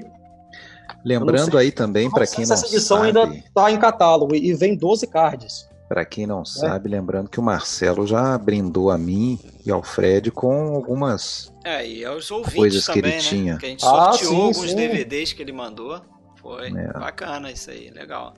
Mas não sei o se ele tinha Alexandre, sobra de estoque aí dele. é, Não, a gente vai A gente Tem que vai, tirar alguma coisa, tem que sair, né? Não pode só entrar vai, isso. vai chegando coisa nova, né? E as coisas mais antigas que. Daqui a pouco quem sai é você. Tipo assim, tipo assim, pô, eu não vou mais usar, né? Então, né, eu vou estar passando para outra pessoa, vendendo, isso, Tá enfim. certo, tá certo. Mas os itens da Versace, vende das isso, obras-primas, Marcelo, estão aqui na coleção. Vende, né? Não vende isso, pelo amor de Deus. Não, não, não. Aí, aí que tá, os filmes da Versátil. Eu, também- eu, eu também tenho tudo das obras-primas. Os itens da Versátil, obras-primas, isso aí tá. Tá no coração. Mesmo tendo sai. coisa nova, vai ficando na coleção. Esse não sai, tá certo. É, exi existe, alguma, existe umas edições que, que são muito superficiais, né? Já tem outras que, que vale a pena, mesmo sendo antiga, ter, né? É. Alexandre, alguém matou aí a, a- o meu desafio, não? De Qual que era mesmo? Desculpa. ah, da música sonora, de fundo? Isso, eu vou, eu vou aumentar a trilha sonora aqui, ó. Se a gente. Eu, eu não percebi, desculpa se alguém. Eu acho que ninguém matou. Eu vou revelar logo aqui, tá? O cara é argentino. Lalo Schifrin, a gente está escutando a trilha sonora ao fundo dele aí. Bullet, Operação Dragão, Cincinnati Kid, que a gente já fez aqui no podcast. Altas trilhas aí. Ele fez Dirty Harry também, né? a música Dirty Harry dele. Uhum. Bacana. Mas é isso aí, galera. Então, valeu. Obrigado aí pela presença. Alguém, alguém falou agora. Agora, Ó, agora tem, não tem, vale, eu, tô, Já eu tô não- vendo aqui os comentários aqui. Ah, Eu não sei, o Daniel, o Daniel Melo, não sei se é o irmão do, do André, É, sim. ele tá falando aqui, ó, duvido ele ter o Roxane do Golfinho. Eu tenho, eu tenho edição da Versátil, sim. Eu tenho tudo, rapaz. Tudo não, né? Só, acho que tem uns três itens que eu não tenho, né? E o Juliano Mas- tá perguntando se você tem o Subway. Tem, tem, mas primeiro lançamento em DVD da Versace. Christopher Ele- Lambert? ele não foi, ele não foi, isso, ele não foi o primeiro a ser lançado pela Versátil não, hein? Se eu não me engano, foi não. Mas eu tenho. Olha só. Pô, esse Beleza. cara, o Juliano, pô, precisa aprender mais da Versace aí, Juliano. Às vezes dever de casa. Mas aí, obrigado. Juliano é irmão. Deve Eu ter sei, alguma eu- coisa aí. Eu sei, por isso que eu tô brincando, que uma- ele tentou o primeiro lançado o Subway e o Marcelo tá corrigindo ele, tá dizendo Ah, que não, é. não, mas eu acho que quem falou isso foi uma outra pessoa. Não eu foi o não Juliano? agora. Não, o o Juliano Ju- Melo. falou sobre o sobre o DVD lá que tem um, acho que é um golfinho. É, é, que inclusive tem um jogo nele de. É, Não alguma coisa assim, é isso mesmo. é, é, fi- filme, filme legal. Eu assisti com minhas filhas tem, um, tem uns aninhos, mas vale a pena. Legal. Mas valeu então a presença de vocês aí. Valeu, Marcelo. Valeu, foi um prazer. aí, parabéns. Obrigado, Marcelo. Valeu, Obrigado, André. Deco. Obrigado aí pela Valeu, proposta eu aí. que agradeço. Obrigado, Agradecer pessoal que assistiu, aí, né? que comentou. Deco, Deco fez uma, uma proposta de parceria com a gente aí, ouviu o podcast, gostou. E vamos deixar agradecimento ao vivo É e a maravilhoso. cores. Deixa eu só fazer uma. Fala. Deixa eu só fazer uma propaganda aqui do, podcast de vocês, que eu entrei com. que eu- foi aleatória descobrir o podcast de vocês, fiquei maravilhado.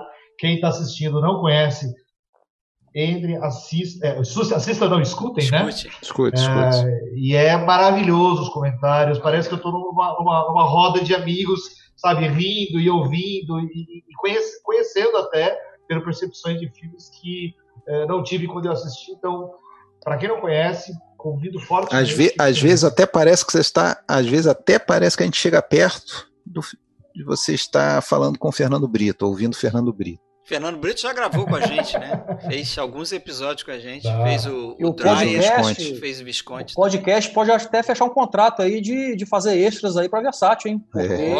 Opa, ó. quem sabe um dia a gente, bagagem vocês têm. A Bagagem gente, Bagagem já vocês tem, têm. a gente já tem uma trilha de comentários para Relíquia Macabra, não autorizada, O, mas fizemos. o Marcelo não gosta, Casadinho o Marcelo não gosta desse É, episódio. Marcelo não gosta É, foi o único que eu falei com Eu- mas eu também não gostei do resultado Mas é final. porque eu não vi. Não, mas se você pegar o filme, né, e simultaneamente assistir a trilha, eu, eu não fiz isso, mas eu tenho certeza que vai ser. É. Não, ali Ah, tem que melhorar, foi um esse- trabalho danado pra gente fazer aquilo ali, mas, mas E fica meio legal. mecânico no final, de É. tanto ensaio para encaixar ali os tempos, Nossa, eu imagino.